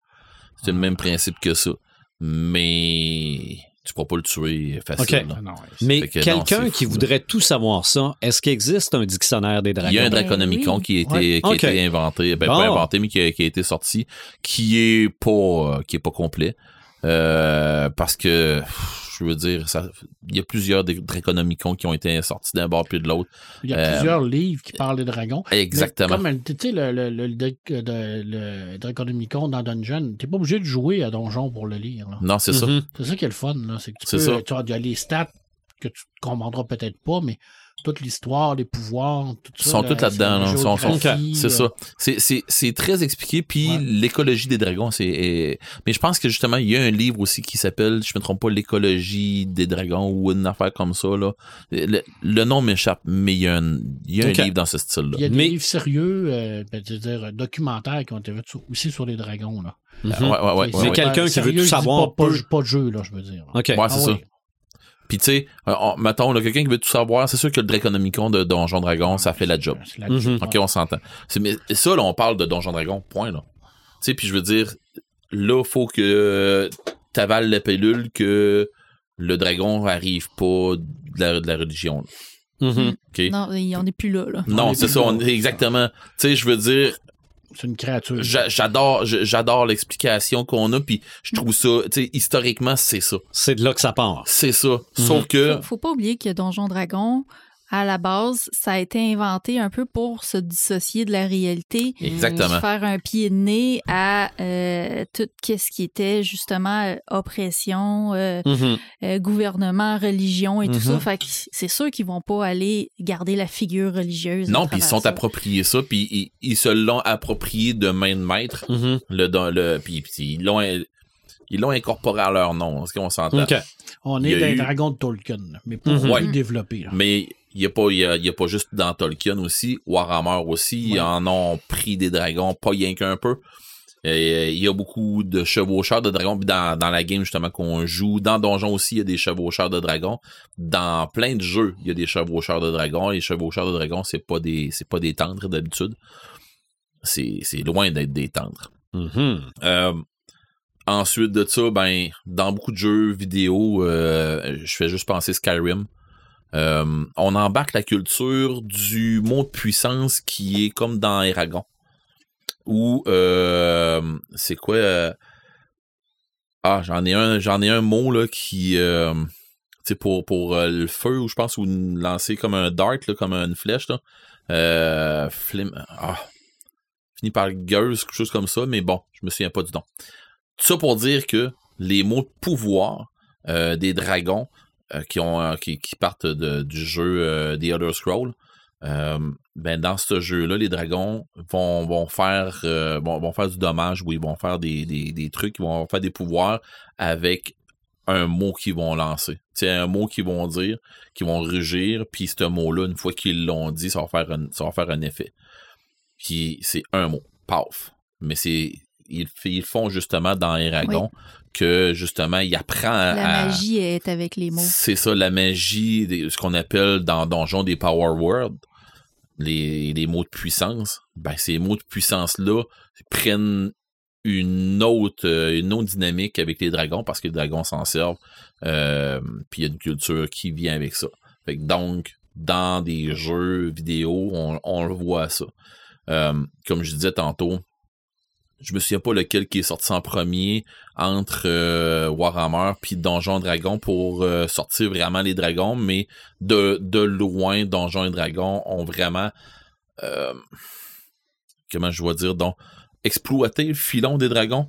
Ils ont vraiment exploité, mais qu'ils l'ont Popularisé. popularisé, Ouais. qu'ils l'ont qu'ils l'ont alimenté, qui ont qui en ont fait quelque chose de très complet plutôt que de quoi de plus vague un peu comme euh, comme Tolkien, Exact. un peu comme Warhammer, Ouais. qui ont laissé ça vague à l'interprétation du lecteur, à l'interprétation du joueur, à l'interprétation de de de de, de, euh, des gens qui vont qui qui qui vont les- le le le, s'en servir dans le fond pour euh, pour pour des scénarios puis des affaires comme ça. Fait que tu sais c'est bien, je trouve ça bien, mais à quelque part c'est ça dépend où ce que c'est que tu vas aller avec ton jeu. Ça Mhm. dépend qu'est-ce que tu veux laisser à tes lecteurs, qu'est-ce que tu veux laisser. euh, Tu sais, Donjon Dragon, comme on disait tantôt, on tombe dans le technique, mais c'est parce qu'il y en a du technique. Ouais.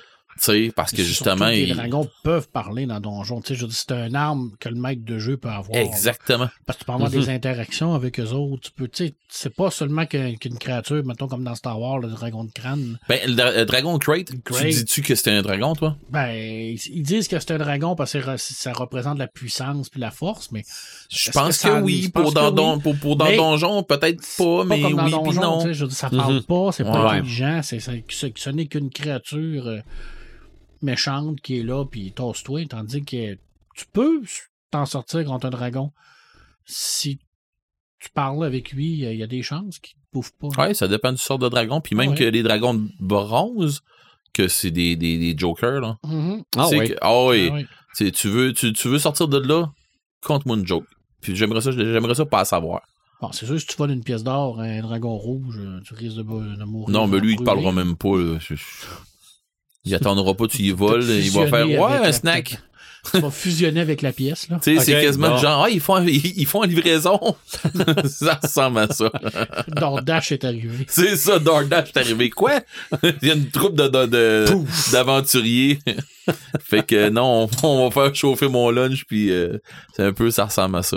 Euh, la culture des, dra- des, des dragons dans tout ce qui est jeu, euh, autant des jeux vidéo, des de tous les jeux sur table, c'est immensément riche. Mhm. Puis j'ai même pas parlé encore des grandeurs nature. Mm. Fait qu'imaginez donc. Mais les grandeurs nature sont un dérivé bien souvent des jeux sur table. Mhm. Qu'à partir de là, là.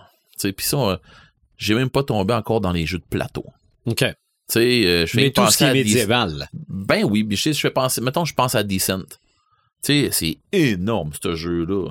Tu sais, je pense à Descent, c'est un gros dragon, techniquement, que tu vas aller clencher à la fin, là. Mais le jeu est tellement vaste, tu peux tellement l'agrandir, tu peux tellement en faire plus, puis tout ça.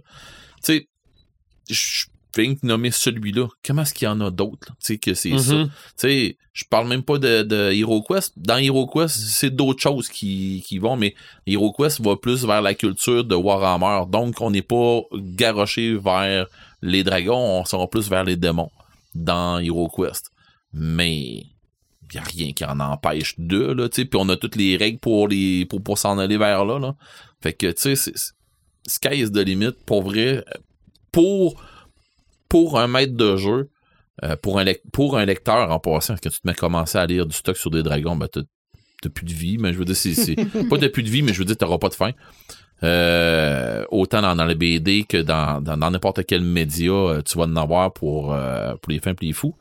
Puis quand on va arriver avec quand tu quand t'es maître de jeu, je veux dire, euh, si tu tombes dans les dragons puis tu connais le moindrement ça, t'es capable de, de te sortir de ça. T'es capable de, de, de t'en servir comme d'une culture, pas comme d'une culture, mais comme d'un vecteur euh, qui va amener ta game ailleurs. là. Mhm. Tu peux t'en servir comme ça. Puis tu peux aussi t'en servir comme, euh, comme tantôt il disait là, que c'est c'est pas un dragon techniquement que tu vas aller battre, mais c'est quelqu'un qui a un titre de dragon.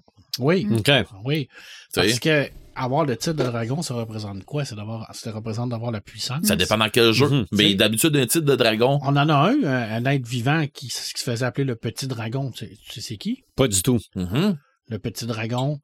Un expert en art martial, Ouais. très rapide, très puissant. Ah, euh, Bruce Lee. Bruce Lee se Bruce faisait Lee. appeler le petit dragon. Pourquoi? Parce qu'il avait- il était représentatif de la puissance du dragon asiatique, la Mhm. rapidité, la Il- force, Mm. la, Il y avait la pas mal de ça. sais, je veux Mhm. dire, Il y a- c'est- il y mais oui, avait- Red, là, elle le dit, des fois, ça T'es pas obligé de te battre contre un dragon, tu peux te battre contre Mhm. quelqu'un qui est un dragon. Il y avait Vlad Tepes aussi qui était Ouais. surnommé le dragon. Oui, le exactement. Dracula vient Ouais. de, de dragon. Exactement, parce qu'il était là, il faisait partie de l'ordre du dragon, puis Mm. euh, il, était, il était Tu considéré. sais, ça. je- je- C'est vrai, Vlad je vais pas jurer, mais j'ai déjà entendu dans l'œuvre de Lovecraft, ben dans, dans j'ai déjà entendu parler euh, de c'est c'est il me semble que j'ai entendu ça à quelque part que il qualifie euh, Cthulhu de dragon Ça peut être ça. ou que c'est je me trompe un Mais peu il y a avec beaucoup de créatures ailées qui Oui. sont représentatives Ouais. au- des dragons Mais- de Tolkien. Mais confond pas dragon puis dagon. non C'est pas, c'est non pas c'est pas la pareil. mais euh, dans- ça reste que c'est une créature quand même qui est Ouais. représentative d'une. mais je pense mais je pense que c'est Ouais, dans les dans, dans les dossiers Cthulhu que Ah, ça se peut, ouais. que euh, Mais tu Que le c'est regardes, ça Watson. ressemble à ça. Là. Oui, puis que Watson, dans le fond, est en train de, de décrire euh, quand euh, Nyarlathotep se bat contre Toulouse. La première fois Mais- que tu le vois, euh, le Toulouse, ben, la première et la dernière fois que tu le vois, ça peut être représentatif dragon. Si tu t'en... Si, en tout cas, tu le vois. C'est un grand tête ailé. Ouais. c'est- Oui, ça a des. Possible, possible que Lovecraft ait quand même pris des, des références au niveau de Ouais. ces légendes-là pour Mhm. créer ces créatures. Parce qu'il y a beaucoup de créatures ailées. euh, Peut-être que Toulouse crache le feu, mais que les gens qui l'ont vu n'ont pas vécu assez longtemps pour le savoir. Toulouse provoque la folie. Ah, OK. C'est d'autres choses. ouais. Toulouse aussi, c'est Dordache, là, que tu te vois, là. Ouais. Ouais, c'est ça, Dord. Ah, ils font la livraison. Écoute, c'est c'est ça. Je, je pourrais passer des heures et des heures et des heures Sûrement. à vous garrocher du stock ces dragons. Puis j'ai même pas nommé de dragon. hein. Tu sais, j'ai, tu sais, j'ai- mettons qu'on parlait tantôt de, de, de, euh, voyons, je dirais pas de Dragonlance. Tu sais, Ouais. J'aurais pu parler de Yuma, j'aurais pu parler, tu sais, j- j'aurais pu me garrocher.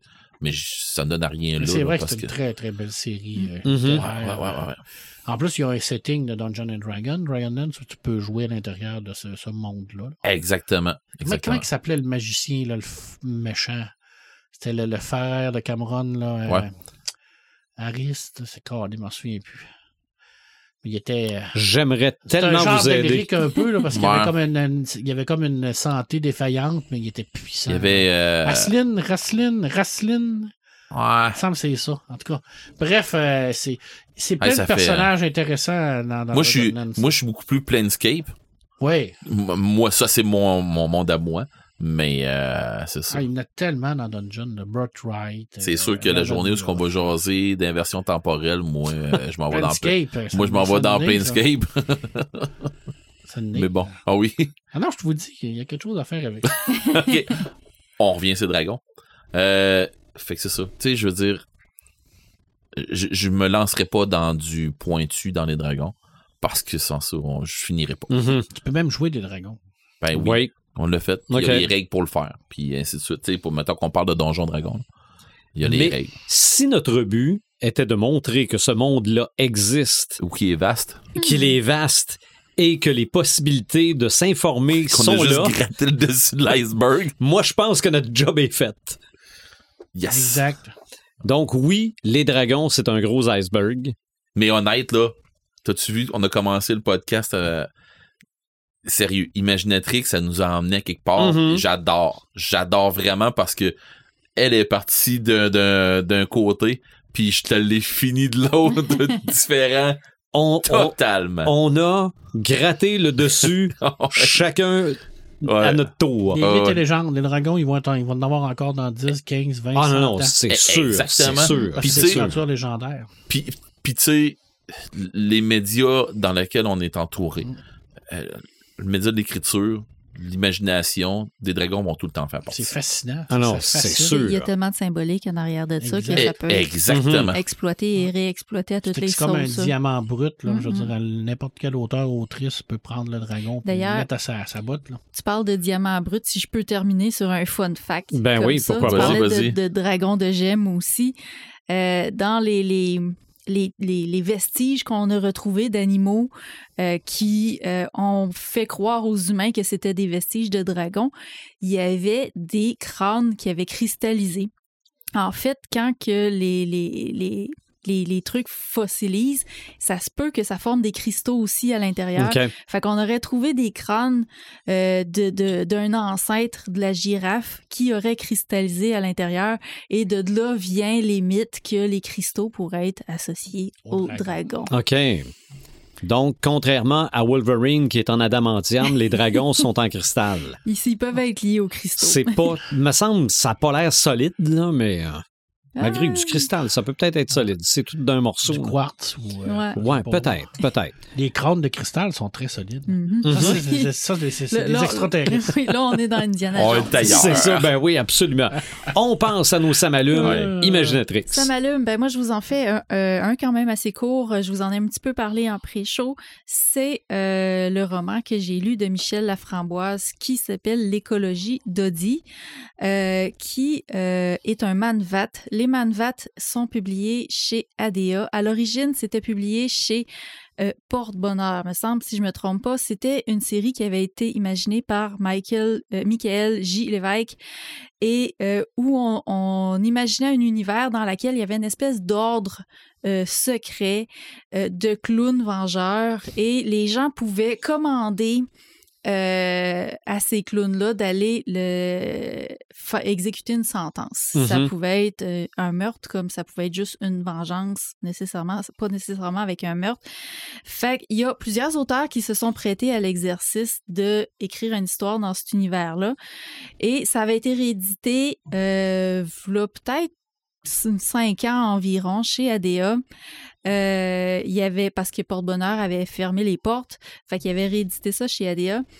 Euh, c'est le premier livre de la série que je lis. J'ai tout le temps un peu euh, hésité parce que c'est ça. J'avais déjà lu un extrait, j'avais trouvé ça un peu hardcore. Tu sais, c'était quand même violent. C'était pas. Je savais pas si j'avais envie d'aller dans ce dans ce style-là.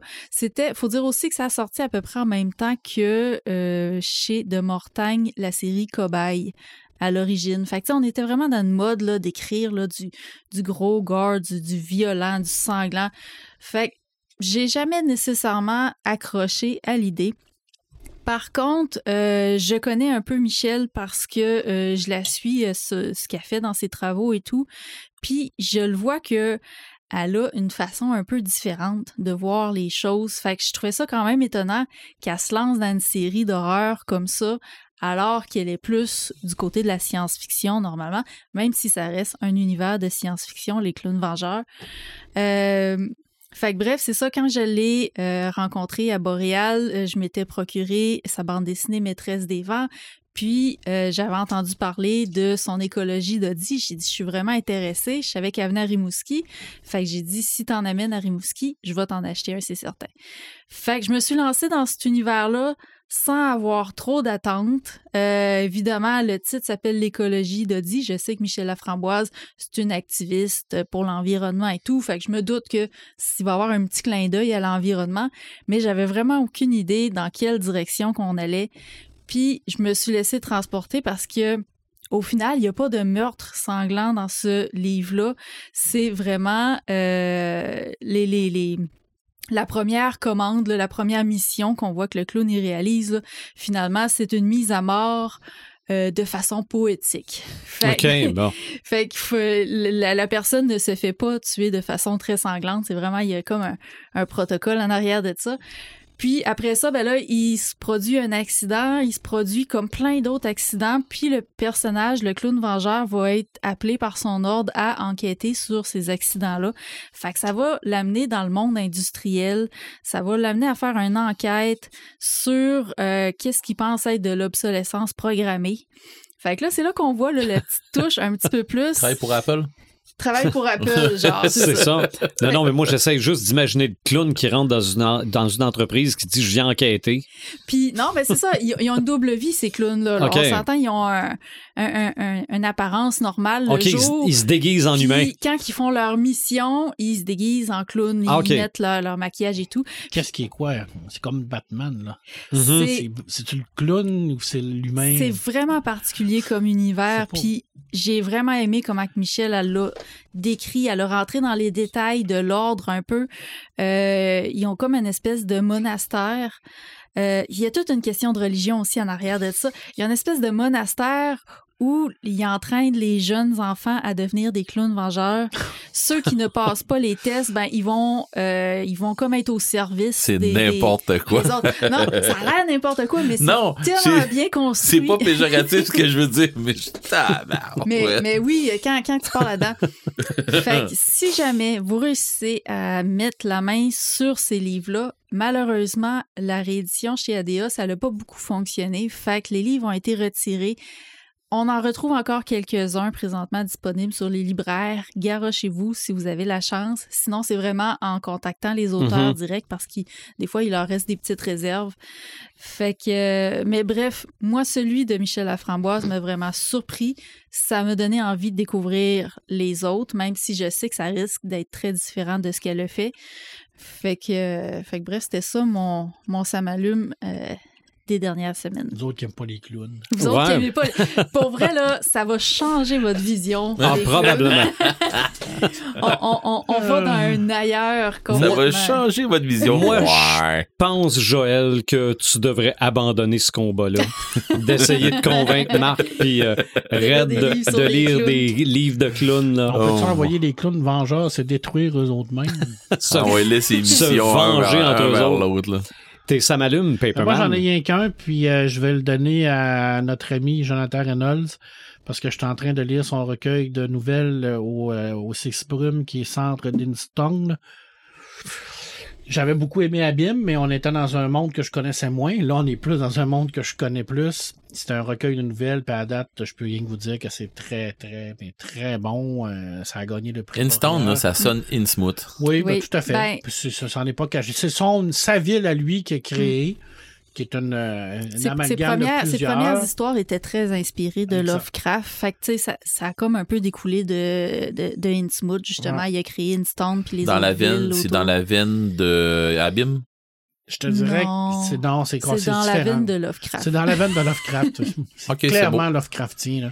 Et c'est bon, euh, c'est très très bon. euh, c'est... Tu vas-tu être capable de me texter parce que demain, je vais aller me l'acheter? Oui, je sais pas s'il Il- va l'avoir. Il l'a mais- mis en photo dans, le, dans la conversation, mais ça s'appelle Ouais. Les cendres de Instone. Le, le centre d'Instone. Ok, ben c'est parce que je vais avoir le ISBN Oui, puis je vais, pas- je je vais me le ça. commander. C'est ça, je Ça vais me vaut le vraiment la commander. peine, honnêtement. euh, C'est un très très bon volume. C'est tellement plus facile avec un Une grosse ISBN. brique, quand même. Puis, Ils t'aiment 594 quand t'arrives. Oui. Quand t'arrives au comptoir avec le ISBN, ils sont tellement contents. C'est quand même une brique de 600 pages. là. OK.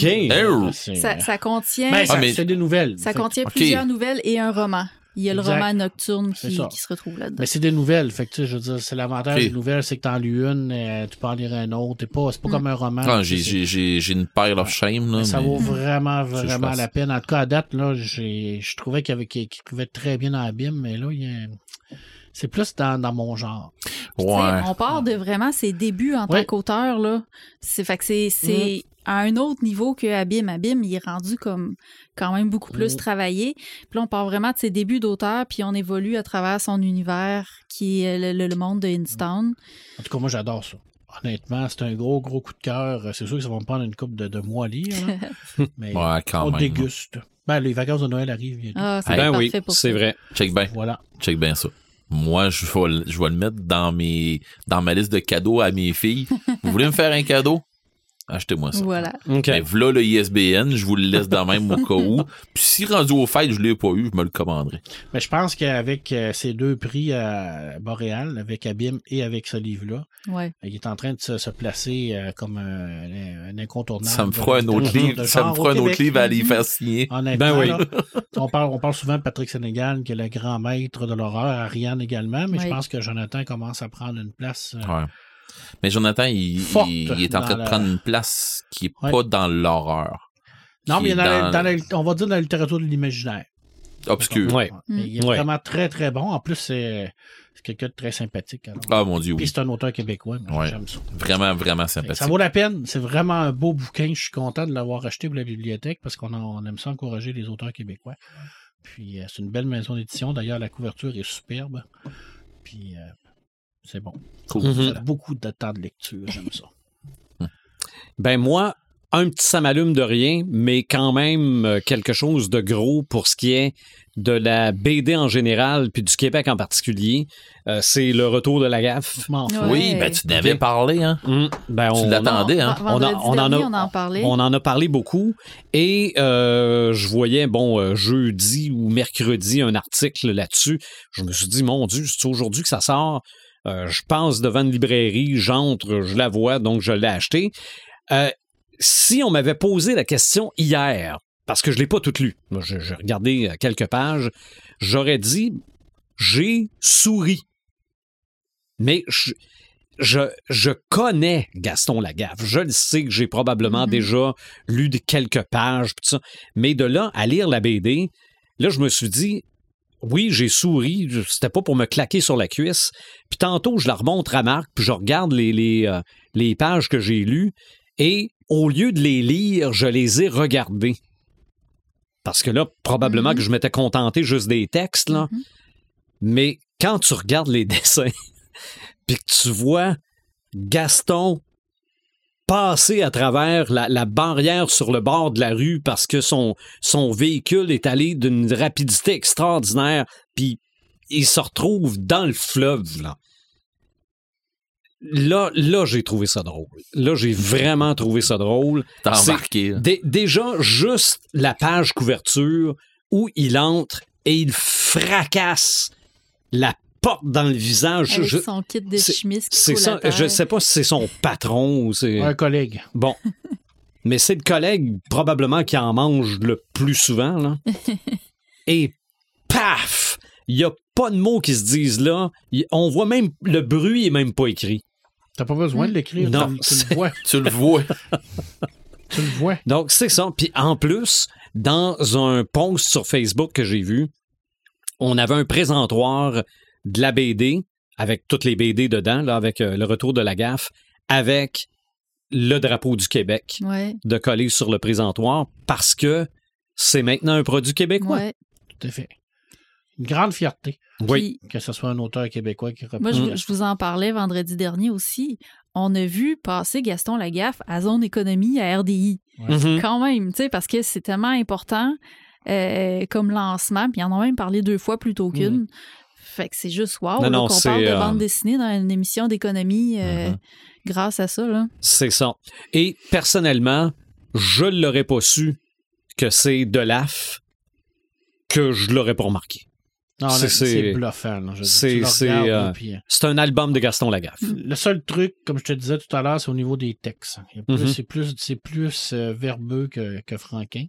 Il y a plus de textes chez Delaf que chez Franquin, mais au niveau du dessin, là, c'est bluffant. Au Ben, niveau du mouvement, au niveau de la, la, la façon de, C'est de- ça. Des expressions. des expressions, tout ça. C'est carrément ça. Là. Donc, c'est euh, c'est mon ça m'allume. Et c'est québécois. J'en reviens Ben pas oui. que ce soit un Québécois qui. qui... Ouais. C'est une grande fierté. Il faut, faut être fier de ça. Mhm. Tu sais, quand on a un Québécois qui gagne la Coupe Grey, on est fier. Oui. Ben, il faut, faut être fier de nos Québécois quand ils font les gros Oui, coups. oui, c'est vrai. Absolument. Ouais, ça, c'est un gros coup. Bravo Hey, à euh, on vient de faire trois samalumes avec la littérature québécoise. Yes. Ouais. Eric, T'as de, la- t'as de la pression. Bon, ça y est. Euh, Il y a quelqu'un qu'on n'avait pas parlé? ah, Euh, écoute, j'ai tellement, mais tellement, mais tellement hâte là, de lire mon prochain, de tomber dans mon prochain audiobook. C'est Lux de Maxime Chatham. mhm. J'ai tellement hâte. là. J'ai, même pas, pour vrai, là, je me suis gardé tout au complet inconnu. J'ai pas d'attente. pas d'attente à rien. Pas de synopsis non pas de plus. synopsis, Non. je sais rien. Je veux rien savoir. Tu sais, je suis fan euh, déjà sur la page de, de, de, de Monsieur Chatham.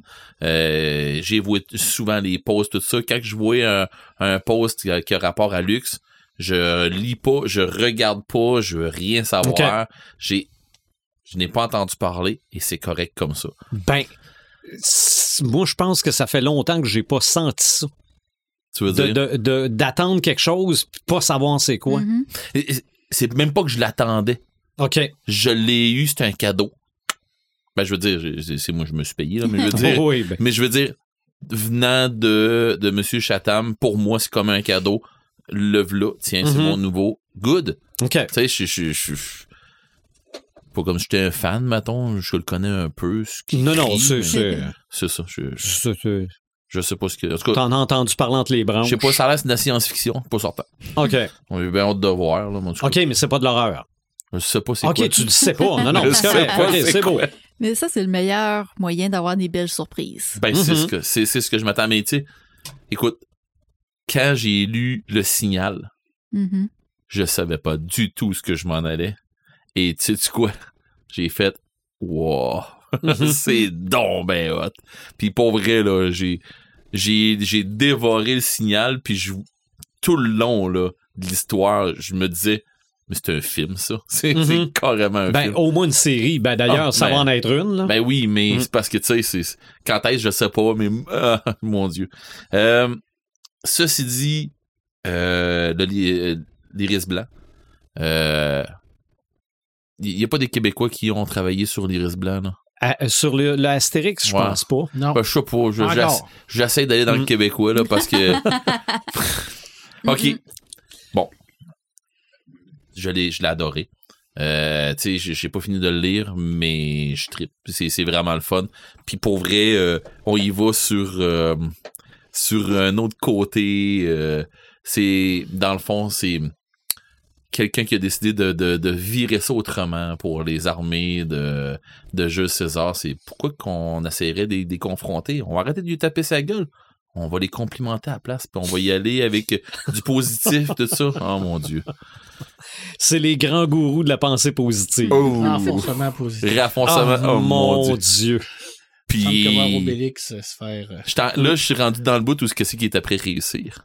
OK. Ouais. À un moment donné, ça marchera plus, mais bon. C'est sûr. Comme de fait, c'est dur pour Astérix, c'est, dur pour lui. On, on dirait l'histoire du devin un peu, mais c'est pas tout à fait ça. C'est ça. Ben, Astérix, il va toujours dans le jeu de, Ah, dans ouais, le jeu de ces gens-là. Parce qu'il est rusé. Il est plus Mhm. bright un peu. Mais bon, mais pour vrai. euh, Mais personne ne le croit. tu sais, toi, tu t'en vas dans, dans les Lagaffe, là. Mais moi, je suis en train de me, rem- de me monter. Mais là, je suis en train de, à partir des deux bouts, là, ma, collection, là, j'achète les derniers qui sortent. Puis j'achète les premiers tranquillement pas vite pour me refaire ma collection. Fait que Mhm. ma collection, tranquillement pas vite, elle s'en va vers le milieu. Ben, j'ai une- j'ai une suggestion à te faire. On va mettre à l'encan l'œuvre originale de la page couverture d'Astérix et Cléopâtre. Ouais. Tu pourrais t'acheter ça? 500 000 bédous. Ah. Je pense que non, moi. OK. je sais pas comment te le dire pour, pour rester gentil. là. Minimum 500 000. Non, non, c'est Ah. minimum certain. Je me suis, en, en m'achetant ce, ce livre-là, je me suis payé un gros cadeau en même temps. Je me suis payé euh, Astérix euh, au Québec. là. Ben, pas Ah au Québec, oui, la mais euh, grosse brique, ouais, là. la, la- la brique là, qui l'explique là, au Québec. Fait que, garde, tu as de la littérature qui rapporte Ah. au Québec. Tristan Demers. Ouais. Mhm. Pire, ça, j'ai- j'ai-tu récupéré? Oui, c'est québécois, ça. Oui. Mais Christian Bravo, Pro qui Red. avait travaillé là-dessus aussi à l'époque. On parle souvent de Christian Demers, là, mais monsieur Pro avait travaillé aussi là-dessus à l'époque. Ouais, il me semble que oui. Ouais. Puis tu n'avais parlé de toute façon, il me semble aussi déjà. Euh, on a-tu fait un épisode sur Astérix? Je Oui. Non, non, non, mais je me souviens pas Oui, si. hein, Mais c'est ça, avais c'est. parlé. ouais. Je sais pas si c'est toi ou. Non, je pense que c'est vos deux qui n'avaient parlé. Ouais, il me semble que c'est Imaginatrix plutôt qui n'avait parlé. En tout cas, de toute façon. Le- mon, mon, mon gros, gros, vrai gros, ça m'allume. C'est vous autres aux dernières euh, dégustations de scotch. Mhm. Sérieusement. euh, Je me retenais pour dire que je m'étais acheté une boîte de goglus. Ah, mon Dieu. Mais là, puisque t'en parles. non, mais c'est ça. La, la dernière dégustation de scotch où ce qu'on s'est ramassé en famille, toute la Mhm. gang. Je dis en famille, mais c'est nos quatre ensemble avec un paquet de monde. Mhm. Euh, c'était génial. Moi, j'ai j'ai vraiment adoré. J'ai, j'ai... Mon expérience était complète en arrivant Ouais. là-bas. J'ai... Puis ça m'a, ça m'a permis de tourner une page euh, très importante de ma vie, moi, de mon côté, qui a fait que mon côté geek euh, s'en porte juste mieux. Je veux dire, euh, même mes filles m'en ont parlé, mais je vous en jaserai hors d'onde après ça. Mhm. Mais je veux dire, euh, là, là, j'ai en finissant le podcast, je m'en vais m'acheter la carte. J'ai parlé dans- pendant le podcast, pour- je parlais les- avec Nico. Pour les prochaines Et c'est ça, dégustations, c'est ouais. ça. Fait que là, ça ben, se peut qu'on se croise là. ça se peut. pas. Mais juste pour l'anecdote, OK? Ouais, Parce ouais, que là, il y a des gens qui nous écoutent qui comprennent rien des quoi des goglis. OK? Red, pendant la démonstration, la dégustation de scotch, Ouais. on doit goûter et on doit dire à quoi on pense que ça goûte, pis tout ça. Et Red, tout gêné, de dire vous allez peut-être trouver que je suis fou, moi je trouve que ça goûte les biscuits goglus et finalement tout le monde a biscuits au fait beurre. c'est ça. Non non, t'as dit les goglus. Oui, oui, oui, Oui, mais oui. mais, mais- OK, pour expliquer, oui. Bon, il y a une marque au Québec qui s'appelle les Goglus. Et tout le monde a fait comme Ah, ben oui. OK, oui. Et ta fille qui savait aucunement c'était quoi des biscuits Goglus. Et moi, le lendemain, OK, je suis à l'épicerie. Je me rappelle plus pourquoi. Je me suis dit, je vais aller voir si ça existe encore des Goglus. J'étais sûr que ça existait même plus des Goglus. Je vois des biscuits au beurre, puis tout d'un coup, ça me saute dans la face. Goglu. ah oui. J'ai acheté, j'ai acheté une boîte de biscuits Goglu. Il y a probablement des gens dans le stationnement qui pensent que je suis fou parce que je riais tout seul. En Non, non, non, mais je riais tout seul. Puis, puis j'ai pas toujours de contrôle sur ce qui se passe dans mon cerveau. Des fois, je me compte Bon. des jokes que je les connais pas. Euh, ouais, mais, mais un goglu, c'est un oiseau. Oui. OK? Et dans ma tête, ça a fait. Et si Dick Grayson avait tripé sur les goglus au lieu des rouges-gorges, Il serait appelé Goglu. Ça aurait fait Batman, et des goglus. Goglu. On dirait une émission. Fini, fini pour On l'anecdote. dirait une émission d'enfants. Non, non, non, non, non. ça, me- Mais- ça se passe comme ça des fois dans Mais ma tête. ça pour dire que c'était. C'était un scotch qui avait une petite senteur, qui avait un petit, Il y avait un avait petit côté pâtisserie. ouais. Oui. vanillé un peu d'un, Mhm. d'un pain de pâtissier, là, un peu. Puis c'est de là que ça a parti un peu mon, mon idée, mais c'est, écoute, on l'a tellement développé, avec, on, le, dé- on le développe de plus en plus, l'histoire que on s'en va chercher dans nos souvenirs, qu'est-ce que ça nous rappelle, ce scotch-là.